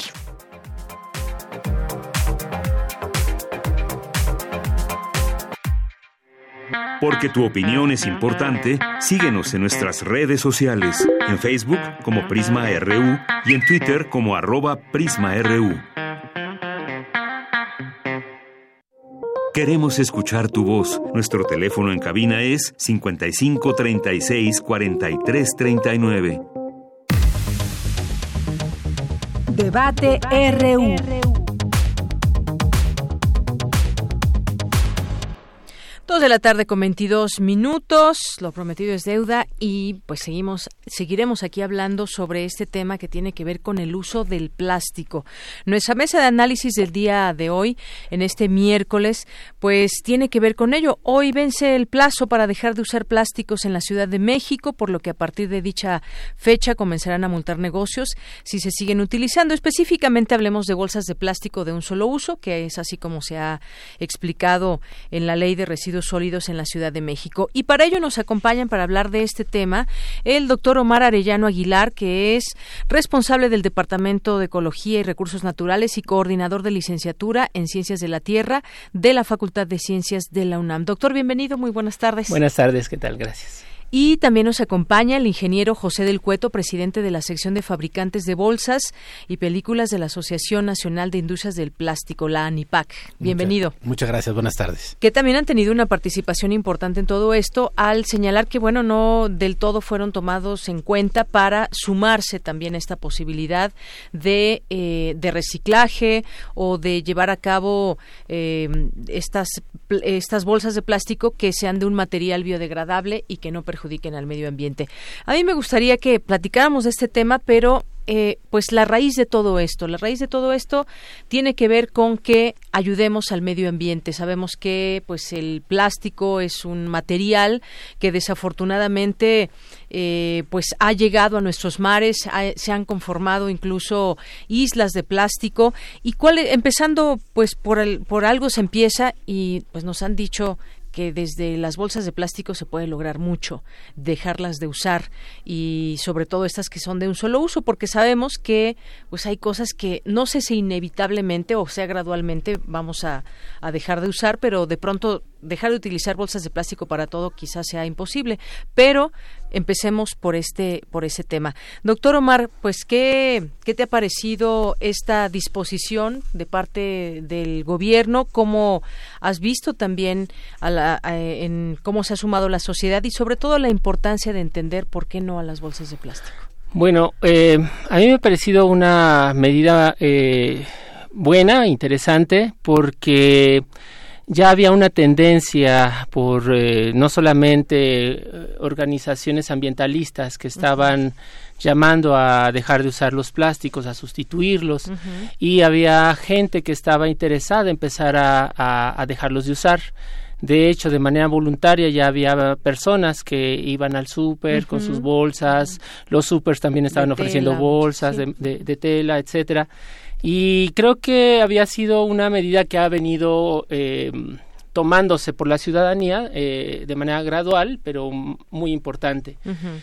Y, eh, y bueno, aquí vemos cómo el, esta um, necesidad de la sociedad por hacer cosas para impactar de manera positiva al ambiente, que inició quizá primero como con los popotes y con un llamado a dejar de usar popotes, ahora inicia, también eh, empezaron a dejar de usar bolsas, no todos, pero se convierte esta exigencia social en una política pública que esa es la diferencia en la cual de manera voluntaria ya estaba ocurriendo pero no de manera muy significativa ni, uh -huh. ni generalizada y se toma una política pública al, eh, eh, eh, al iniciar esta, uh -huh. esta regulación y de manera muy sorprendente, por lo menos en, por, por, donde yo vivo, y muy satisfactoriamente, veo cómo la gente rápidamente adoptó uh -huh. la, el uso de, este, más bien el dejar de usar bolsas y llevar su bolsa. Uh -huh. Eh, me parece que es una medida que este, nos pone en un, una nueva sintonía respecto a las aplicaciones de políticas públicas emanadas de la sociedad. Muy bien, bueno, pues esta es una eh, primera opinión en torno a lo que está pasando. Eso, este tema que mencionas es muy importante, la exigencia de una política pública que ya genere beneficios para la sociedad y que, pues, yo creo que será importante que en algún momento se evalúe de qué manera se, qué se ha logrado y qué no. Ahora bien, vamos del lado de la ANIPAC con el ingeniero José del Cueto. Pues, ¿qué le pareció esta medida que inició el, el primer día de este año, el primer día de enero, y que va a ser progresiva porque por lo pronto empezamos con bolsas de plástico, pero posteriormente serán otro tipo de instrumentos, platos, cubiertos de plástico. De un solo uso, sí, sí. Eh, mire, realmente tenemos varias, varias opiniones porque porque nosotros, bueno, eh, hemos trabajado mucho a nivel federal y en otros estados. Y aquí en, en la Ciudad de México la verdad es que no nos escucharon. La ley se aprobó el 9 de mayo. Nosotros habíamos estado tratando de eh, dar nuestras observaciones a la ley y, la verdad es que no nos escucharon. Entonces, pues después del día 9 empezamos a, reunirnos con la SEDEMA. Anteriormente había habido algunas mesas de, trabajo en, en, la legislatura del Distrito Federal, pero pues, realmente no hubo uno y, y no estábamos un poco de acuerdo cómo estaban integrando el tema de las bolsas de plástico y, y los artículos. Nosotros en la NIPAC estamos muy comprometidos también con el medio ambiente y hemos estado promoviendo mucho el tema de la economía circular y buscar que todos los residuos que tiramos que de alguna manera se separen y se aprovechen y crear una especie de, de que se vuelvan materias primas y, y, que no estemos cada día en una economía lineal que es eh, sacar recursos, eh, procesarlos, venderlos y que se vayan a residuos, ¿no? Sabemos que en México tenemos un problema muy grande de residuos. Eh, la Ciudad de México particularmente no es eh, que los plásticos en la Ciudad de México vayan al mar. Realmente nuestro problema es que no tenemos dónde tirarlos. El problema de los plásticos que van al mar, que es un problema muy grave y 5% de los plásticos acaban en los océanos, es sobre todo eh, un problema muy grave en ciertos lugares de Asia, donde no tienen sistemas de recolección de residuos.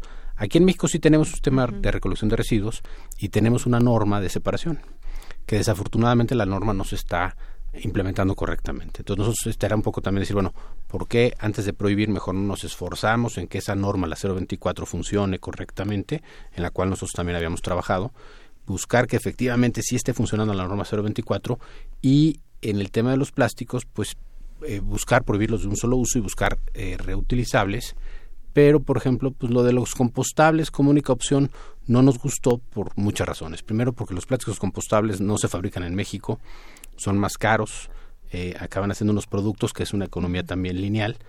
O sea, tomas, aunque sí se van a compostar, pero tú obtienes unas resinas, una materia prima más cara, haces bolsas y acaban otra vez en la basura, en, una planta de composta. Se reintegran al medio ambiente, pero creemos que es mejor una aplicación que nos permita que las bolsas se reutilicen varias veces. Eso ha pasado, por ejemplo, en California lo hicieron, y ellos tienen unas bolsas reutilizables que tienen 125 usos y son mucho más económicas que las bolsas que nos están vendiendo ahora. El problema de las bolsas que hoy dicen de tela muchas veces no es tela. Es un material que se llama una tela no tejida, no es tela, es, es un polipropileno eh, que importamos de China. Y nosotros en la NIPAC hicimos un estudio de siete bolsas de plástico eh, y, comparamos los efectos al medio ambiente de estas siete bolsas de plástico en 17 categorías. Es un análisis de ciclo de vida. y, y, ahí ese análisis de ciclo de vida sacó resultados muy en línea con otros que se habían hecho, que dice que las bolsas de polietileno son las que menos impactos tienen al medio ambiente. Estamos de acuerdo que si eso además, eh, esas bolsas las hacemos que sean reutilizables, pues lograríamos que fueran todavía menor los impactos. Pero, por ejemplo, bolsas que a veces nos suenan muy ecológicas, como de algodón orgánico, pues son las bolsas que tienen impactos más fuertes al medio ambiente, por los pesticidas que utilizan, por la cantidad de agua que requieren, porque tampoco se fabrican en México, hay que importarlas. Entonces, para que esa bolsa de algodón eh, mitigue sus impactos ambientales al mismo nivel de una bolsa de camiseta, habría que usarla unas tres Y nos parece que es una cantidad pues exagerada para una bolsa. Entonces, sí creemos que haya opciones. Desafortunadamente no nos escucharon en el tema de estas bolsas reutilizables de polietileno. y, estamos tratando de ver, pues ahora qué podemos hacer, ¿no? Eh, estamos hablando con la Secretaría todavía. Eh, nuestra propuesta es... Hoy hubo una manifestación. Hoy hubo una manifestación muy importante de gente que distribuye productos plásticos en, en Fray Servando y en, y en la central de Bastos y en Merced. Ellos, bueno, los escucharon, abrieron un canal de diálogo muy importante eh, la verdad es que habíamos estado nosotros hablando, pero no nos veían. Y, pues parece que la única forma de que te hagan caso a veces es haciendo este tipo de marchas. Fue mucha gente, creo que fueron cinco mil personas por lo menos, que lograron pues llamar la atención de la secretaría y que se diera cuenta que lo que nosotros le decíamos pues ahí era cierto, ¿no? Estaban afectando a mucha gente porque esta prohibición eh, es muy curioso, es una ley de residuos sólidos y en esta ley de residuos sólidos están prohibiendo comercializar un producto. Si tú eres un distribuidor de bolsas que las vendes para que se vayan a otro estado, pues parece un poco uh, desproporcionado que quieran prohibir la distribución de bolsas y oiga, si yo vendo bolsas. Y además que los materiales que están proponiendo como alternativa creemos que no son los mejores. Entonces sí creemos que tenemos que cambiar la bolsa tal como la conocemos de supermercado. Tenemos que migrar a otro tipo de productos que tengan más usos. Digo, ha habido una competencia muy fuerte en el tema de las bolsas y esto ha provocado que cada día hagamos bolsas más la competencia en precios ha provocado que sean unos materiales muy delgados. Y, que, a veces justamente no se puedan reusar. Exactamente, ¿no? que para un litro de leche tienes que usar dos bolsas, pues eso tampoco es correcto. ¿no? Eh, decía mucho el presidente de la ANIPA, ¿cómo es posible que hasta ahora no haya habido una norma que regule que estas bolsas tengan una resistencia y un calibre mínimo? ¿no? Y nosotros ahora estamos proponiendo una norma a nivel federal que además tengan un número de usos, ¿no? Que te garanticen que esa bolsa, a través de algunas pruebas de laboratorio, que por lo menos te vaya a durar 50 veces, ¿no? Claro.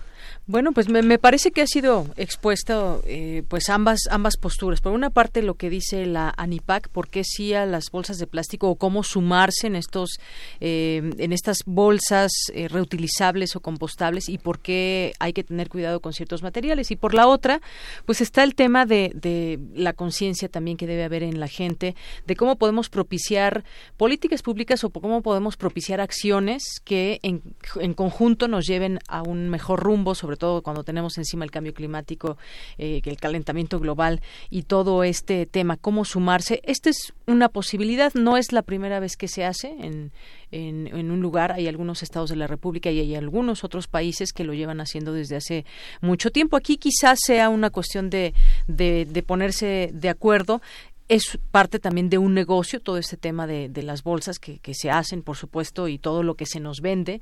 Y yo regreso a esta ley que, que, que, se nos ha hecho, se ha hecho presente ahora, esta ley de residuos sólidos de la Ciudad de México.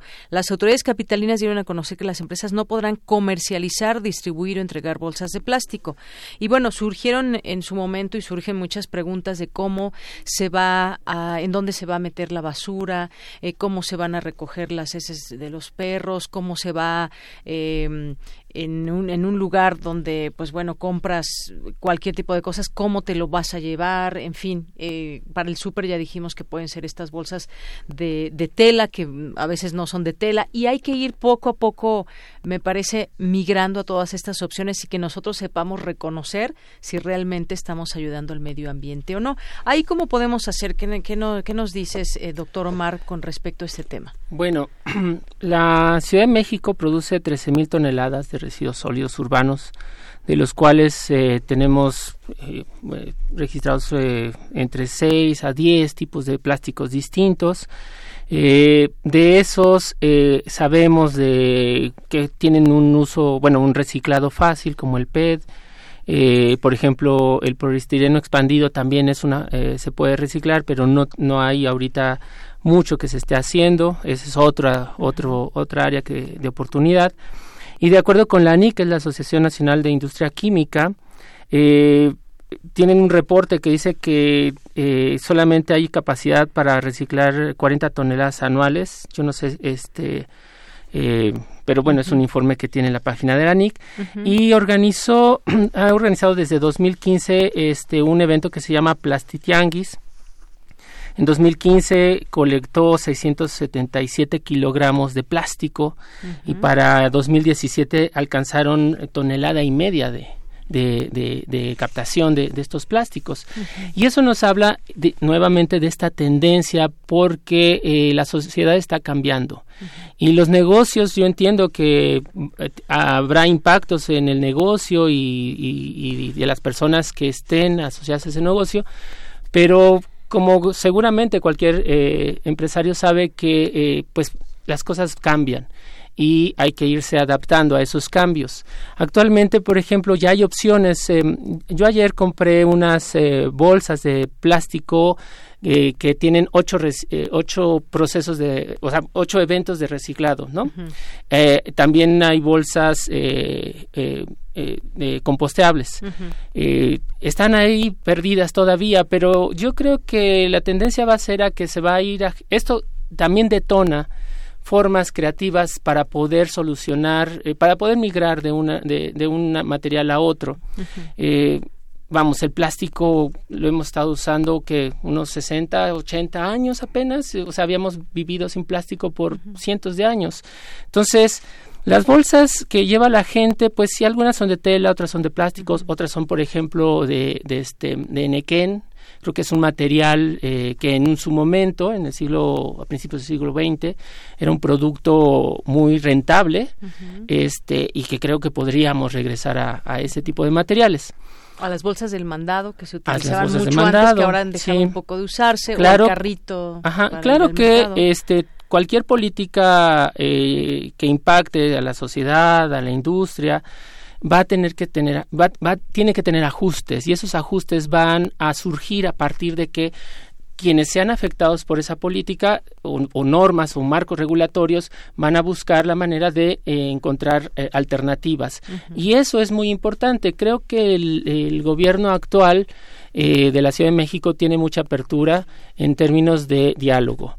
Eh, pero a veces, pero o sea, hay cosas que se tienen que hacer ya. O sea, si lo dejamos a la voluntad, eso nunca va a ocurrir. Y, el- y lo hemos visto por varios años eh, en donde las iniciativas por ejemplo de reporte de emisiones de contaminantes es voluntario. En un principio voluntariamente íbamos a verificar los autos. Y es hasta el momento en que se toman las decisiones y se tienen que tomar así en donde empiezan a funcionar y sí, seguramente va a haber adecuaciones porque es un sector que se impacta, indudablemente. Sin embargo, de acuerdo con eh, la Plastic Europe, eh, ellos eh, dicen que producen, por ejemplo, producían en 2006 245 millones de toneladas anuales y en 2017 pasaron a 348 millones de toneladas. Estamos hablando de niveles mundiales, ¿no? Y eso es el impacto que está generando. Y que de acuerdo con eh, estudios de estas organizaciones de industria del plástico, se espera que para 2021 el mercado global de empaques alcanzará un trillón de dólares de ganancia. Entonces, eh, e incluso los eventos que se organizan aquí en México nos muestran, eh, lo estuve revisando, que aun cuando están estas nuevas eh, regulaciones, la industria del plástico sigue creciendo. Eh, por ejemplo, todavía tenemos eh, productos que se plastifican y se empacan, hay como tres empaques dentro de ese producto, ¿no? Este, o que se empacan eh, individualmente. En otros países como por ejemplo Alemania ya está migrando hacia este tema de los, eh, de los vegetales y frutas desnudas, porque ya se había llegado al, al, al, al, Grado de- grado de empacar eh, fresa por fresa. Es decir, sí hay que, eh, o sea, entiendo que hay impactos, pero creo que esa es la forma de empezar a actuar.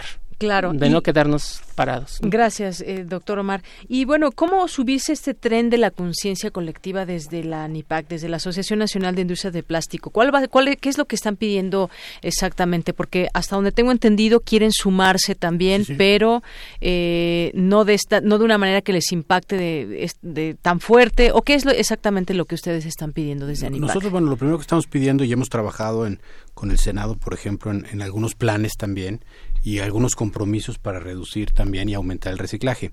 Pero ahora bien que comentaba el doctor, de las 13 mil toneladas diarias que se generan de residuos, las bolsas, no los plásticos, las bolsas de plástico, representan 50 toneladas.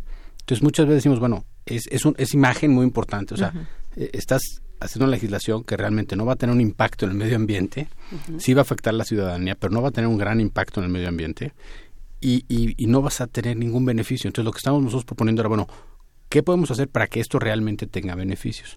Lo que estamos trabajando mucho es con el tema de la economía circular y poner metas de contenido de primero que los, los productos se puedan reciclar, ¿no?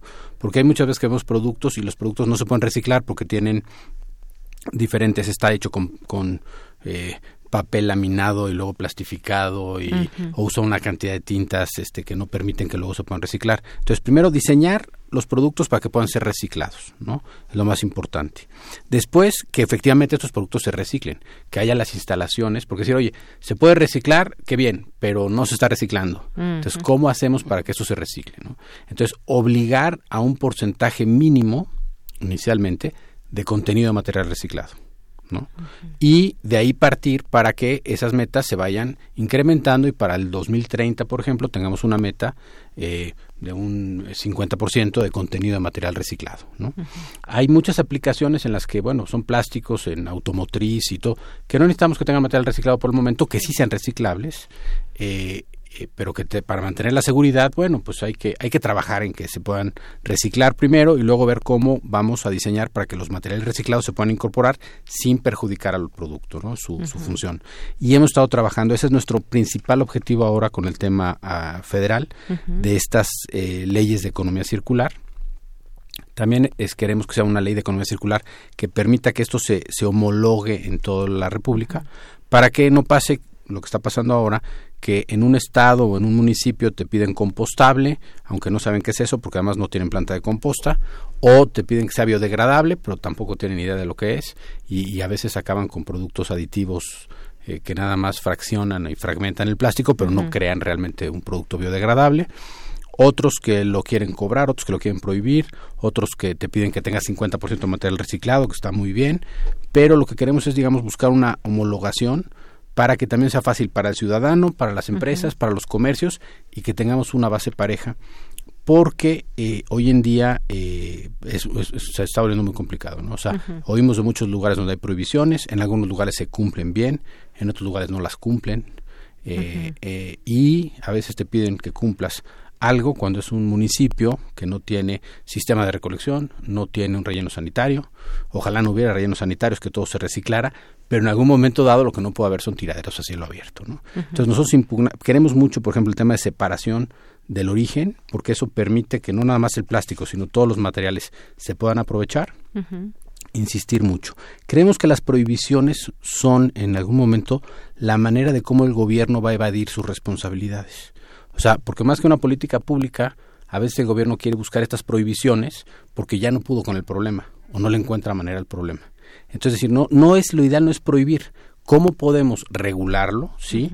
Y ver cómo se pueden cambiar los hábitos, no necesariamente a, través de prohibiciones, porque muchas veces esa prohibición va a crear eh, otras consecuencias que no las tienen previstas. Y muchas veces estas prohibiciones las han hecho sin estudios atrás. Bien, pues nos quedan cinco minutos y yo creo que en esta eh, intervención, que será la última, me gustaría que también nos dieran sus comentarios finales, sus eh, conclusiones sobre esto, hacia dónde vamos con esta migración del, plástico.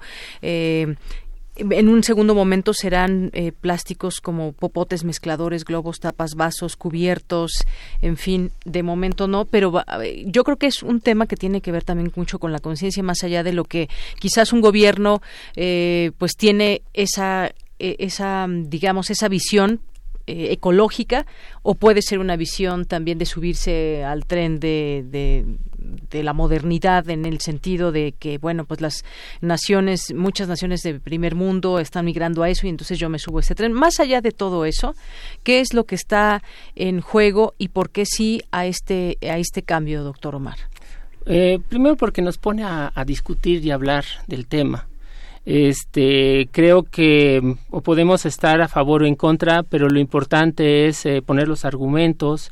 Eso nos va a llevar a buscar alternativas.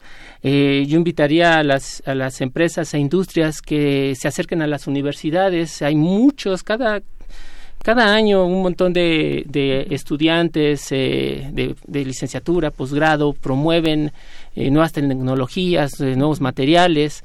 Creo que ese es un área que tenemos que explorar, no solamente ir a buscar tecnologías al extranjero. Aquí en México se están haciendo prototipos y hay que usarlos. Em, a mí me agrada por la discusión, por el análisis, porque estamos, eh, porque se está hablando de eso. Eh, y creo que ahorita son los plásticos, después va a ser el unicel, más adelante seguramente el tratamiento de agua. Em, los plásticos sí tienen un impacto en, en, el océano, pero también tienen un impacto en el suelo, en, el, en, la, en la atmósfera. Los microplásticos, en la, salud, los microplásticos y los nanoplásticos ya están en nosotros. Entonces, bueno, invariablemente vamos a tener que cambiar. Y sí, qué bueno que estamos discutiendo de estos temas. Así es. Muchísimas gracias, doctor Omar. ¿Y con qué concluye, ingeniero José del Cueto, en este tema? ¿Cómo se suma la ANIPAC a todo eso? No es que estén diciendo un rotundo no, sino que quieren sumarse. ¿Cómo, cómo no, estamos de acuerdo. Creemos que es, que es importante. Coincidimos que esto pues abre una oportunidad para buscar nuevas tecnologías, desarrollar tecnologías aquí, cambiar. Creemos que es importante cambiar. El crecimiento del plástico ha sido brutal en los últimos 20 años. Este producto que empezó en los 60 ¿no? y se ha ido utilizando cada día más porque es muy versátil, tiene muchas ventajas. Se ha satanizado mucho ahora por el tema del medio ambiente y creemos que es un problema de manejo. O sea, los plásticos no tienen que acabar en el medio ambiente, tenemos que evitarlo, hay que hacer mucho más estudios sobre los impactos también en el cuerpo humano, los microplásticos, en el agua, y eso eh, pues tenemos que, que trabajar en ello y ver cómo lo podemos mejorar. Pero hoy la economía como lo conocemos, el sistema como lo conocemos sin plástico, pues dejaría a muchas gentes fuera, a mucha gente estaría muy fuera de la economía eh, que no tendría los recursos, no, y sobre todo los, el recurso que tiene, porque el plástico de alguna manera te permite que muchos artículos, muchas cosas sean mucho más baratas. Anteriormente utilizábamos peines de carey, ya hoy no se utilizan, sería una, una locura, ¿no? O sea, el plástico ha sustituido eh, productos que usábamos anteriormente, que eran huesos de animales, conchas de tortugas, hoy ya no. Y muchas veces cuando vemos que matan tortugas un popote, lo cual bueno es una tremenda exageración y fue un caso desafortunado, cuando en realidad las tortugas mueren pues por mucha contaminación o caza furtiva o redes que quedan abandonadas. Entonces sí creemos que el plástico no tiene que ser satanizado. Bueno, y que hay animales que los han abierto y se han encontrado plásticos. También, y eso es porque los plásticos llegan. ¿Qué pasa? Tenemos muchos lugares donde no hay sistemas de recolección de residuos y acaban en el mar. Eso es lo que tenemos que evitar. No tienen que acabar en el medio ambiente, no nada más en el mar, en ningún lugar del medio ambiente. Pero sí es importante eh, buscar cómo corregirlo, pero pues sí pensar que el plástico es indispensable para muchas aplicaciones y, y, tratar de evaluar qué material es el que más conviene, pero tener estudios, porque hoy en día ha habido como que una moda y queremos que esa moda pues no va a favorecer a nadie, porque si se hace sin estudios y sin información y nada más por satanizarlo, pues los materiales que lo sustituyan van a ser peores. Claro, darle seguimiento también a cómo se va a reutilizar ese material que puede dañar al medio ambiente. Yo creo que es un, un, debate que se, en el que se deben de subir todos, ecologistas, la industria del plástico, las autoridades y sobre todo también la gente que somos los... La ciencia. Los que la, ciencia. Exactamente, y desde la universidad que decías hay muchas cosas interesantes Tenemos que un se centro de un instituto de investigaciones en materiales y, es yo creo que esas son las áreas en que se de oportunidad. Y vamos hay estudios y, y también hay eh, reten a los científicos y los científicos van a buscar la manera de resolverlo. Muy bien. Y de hecho la planta de tratamiento de PET, una de la reciclación, eh, fue un, un proyecto que se originó en la UNAM. Y yo creo que digo, es un paso y hay que ir más para allá. Claro, pues sumémonos todos a la discusión en principio para tenerlo en claro y después pues dar pasos para ayudar a nuestro medio ambiente. Muchísimas gracias a ambos.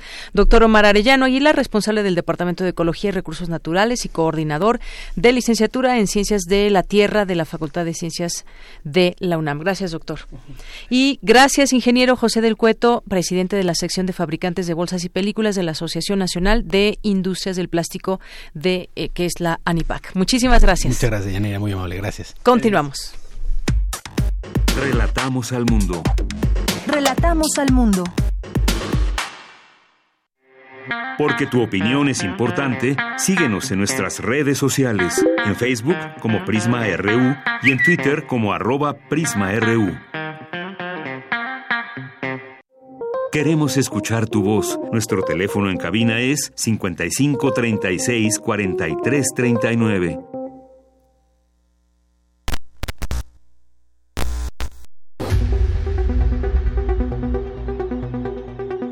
Dulce Conciencia. Ciencia.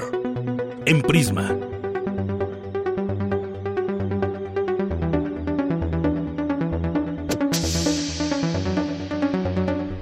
Bien, y pues para cerrar esta emisión de miércoles, qué mejor que con Dulce Conciencia. ¿Cómo estás, Dulce? Buenas tardes. muchas gracias, Deyanira, por esa presentación. Muy bien, muchas gracias. Qué bueno, pues hoy de qué nos vas a hablar.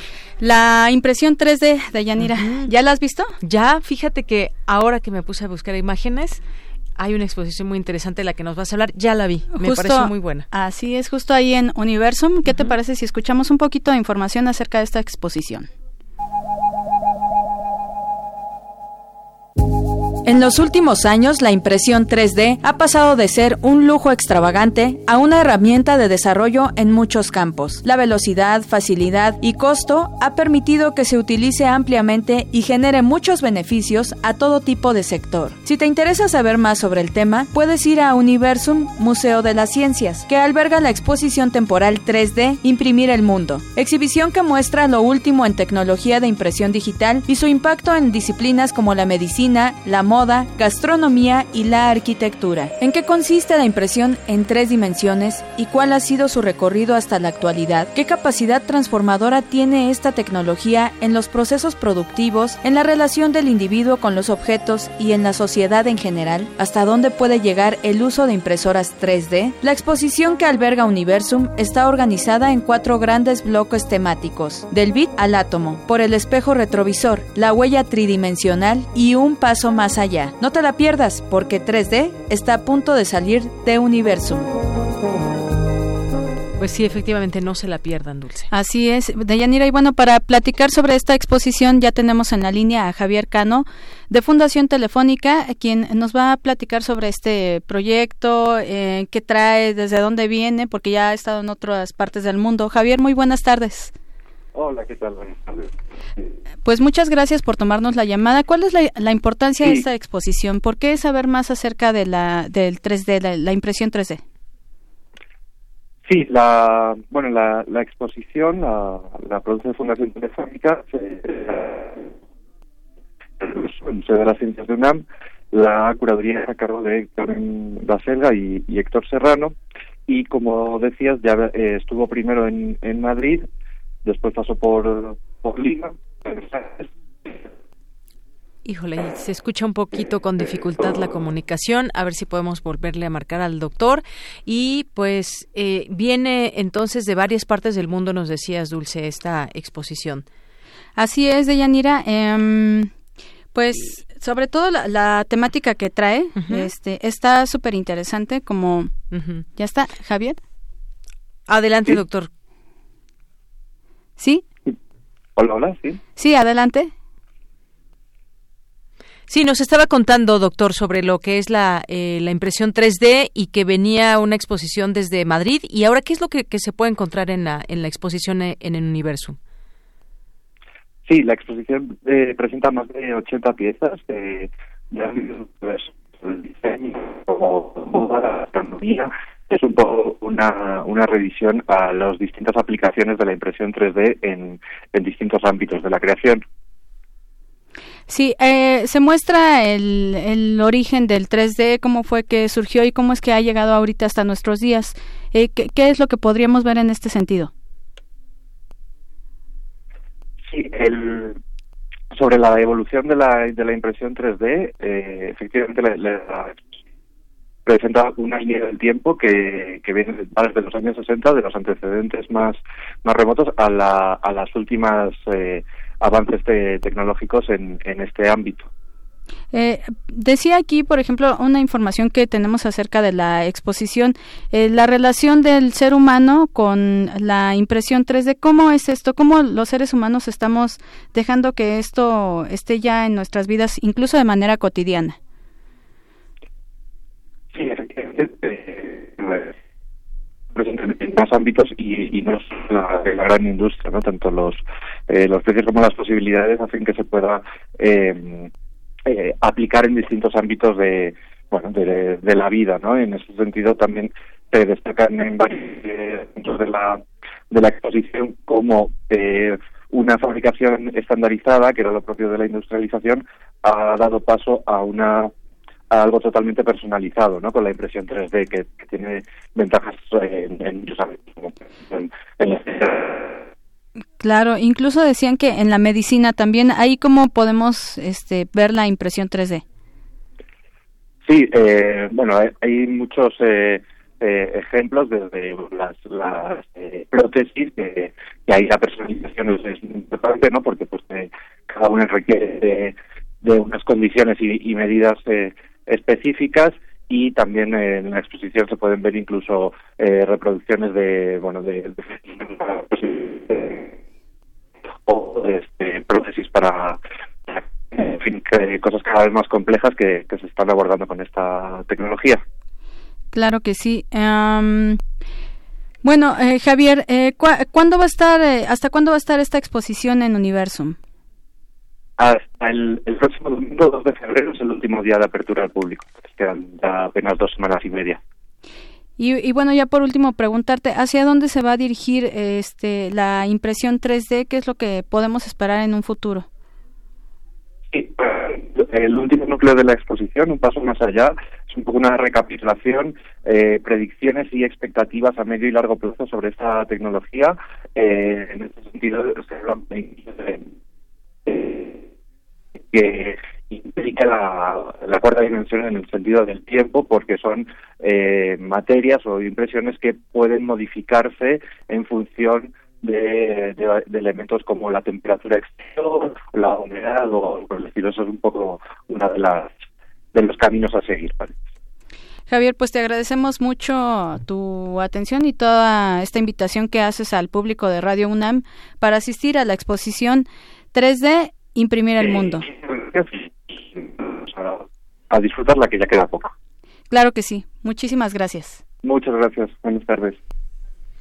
Deyanira, pues la impresión 3D todavía nos sigue dejando un poco ahí de incógnitas hacia dónde va, cómo estamos relacionados con ella. Por ejemplo, en el campo de la medicina, pues es súper interesante lo que nos comentaba ahorita de las prótesis, ¿no? Ya Exacto. Todo personalizado. Exactamente. Es interesante conocer de qué de qué trata todo esto porque son tres dimensiones, justamente por eso se llama 3D y que además, si ustedes quieren descubrir más de ello, ahí en Universum se están dando a la par talleres, talleres cuando ustedes van a, a ver esta exposición 3D, nos explican de manera detallada, la verdad es que quienes trabajan ahí, los jóvenes universitarios que están eh, pues en esta en esta área nos explican de una manera muy clara todo esto del mundo en 3D y todo lo que se puede hacer, por ejemplo, un vehículo 3D, un una casa, como mencionabas también, y muchos otros objetos. Es, es, todo un mundo, es interesante.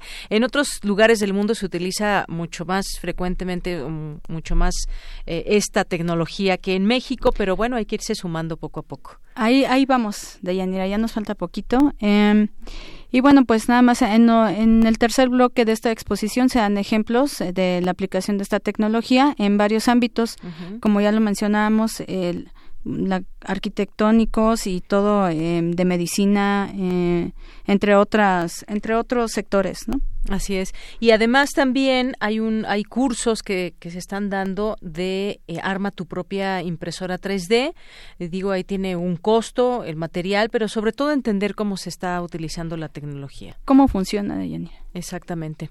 Bueno, pues ya casi nos vamos, pero tienes una última. Una, una frasecita justamente sobre la tecnología y los seres humanos. Adelante con la cita. Tienes una cita con un científico.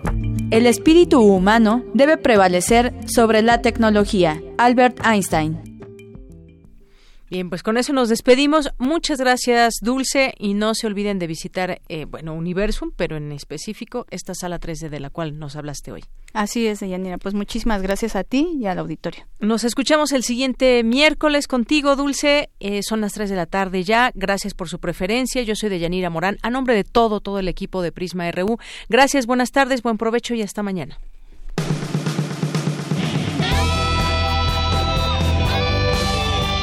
Prisma RU. Relatamos al mundo.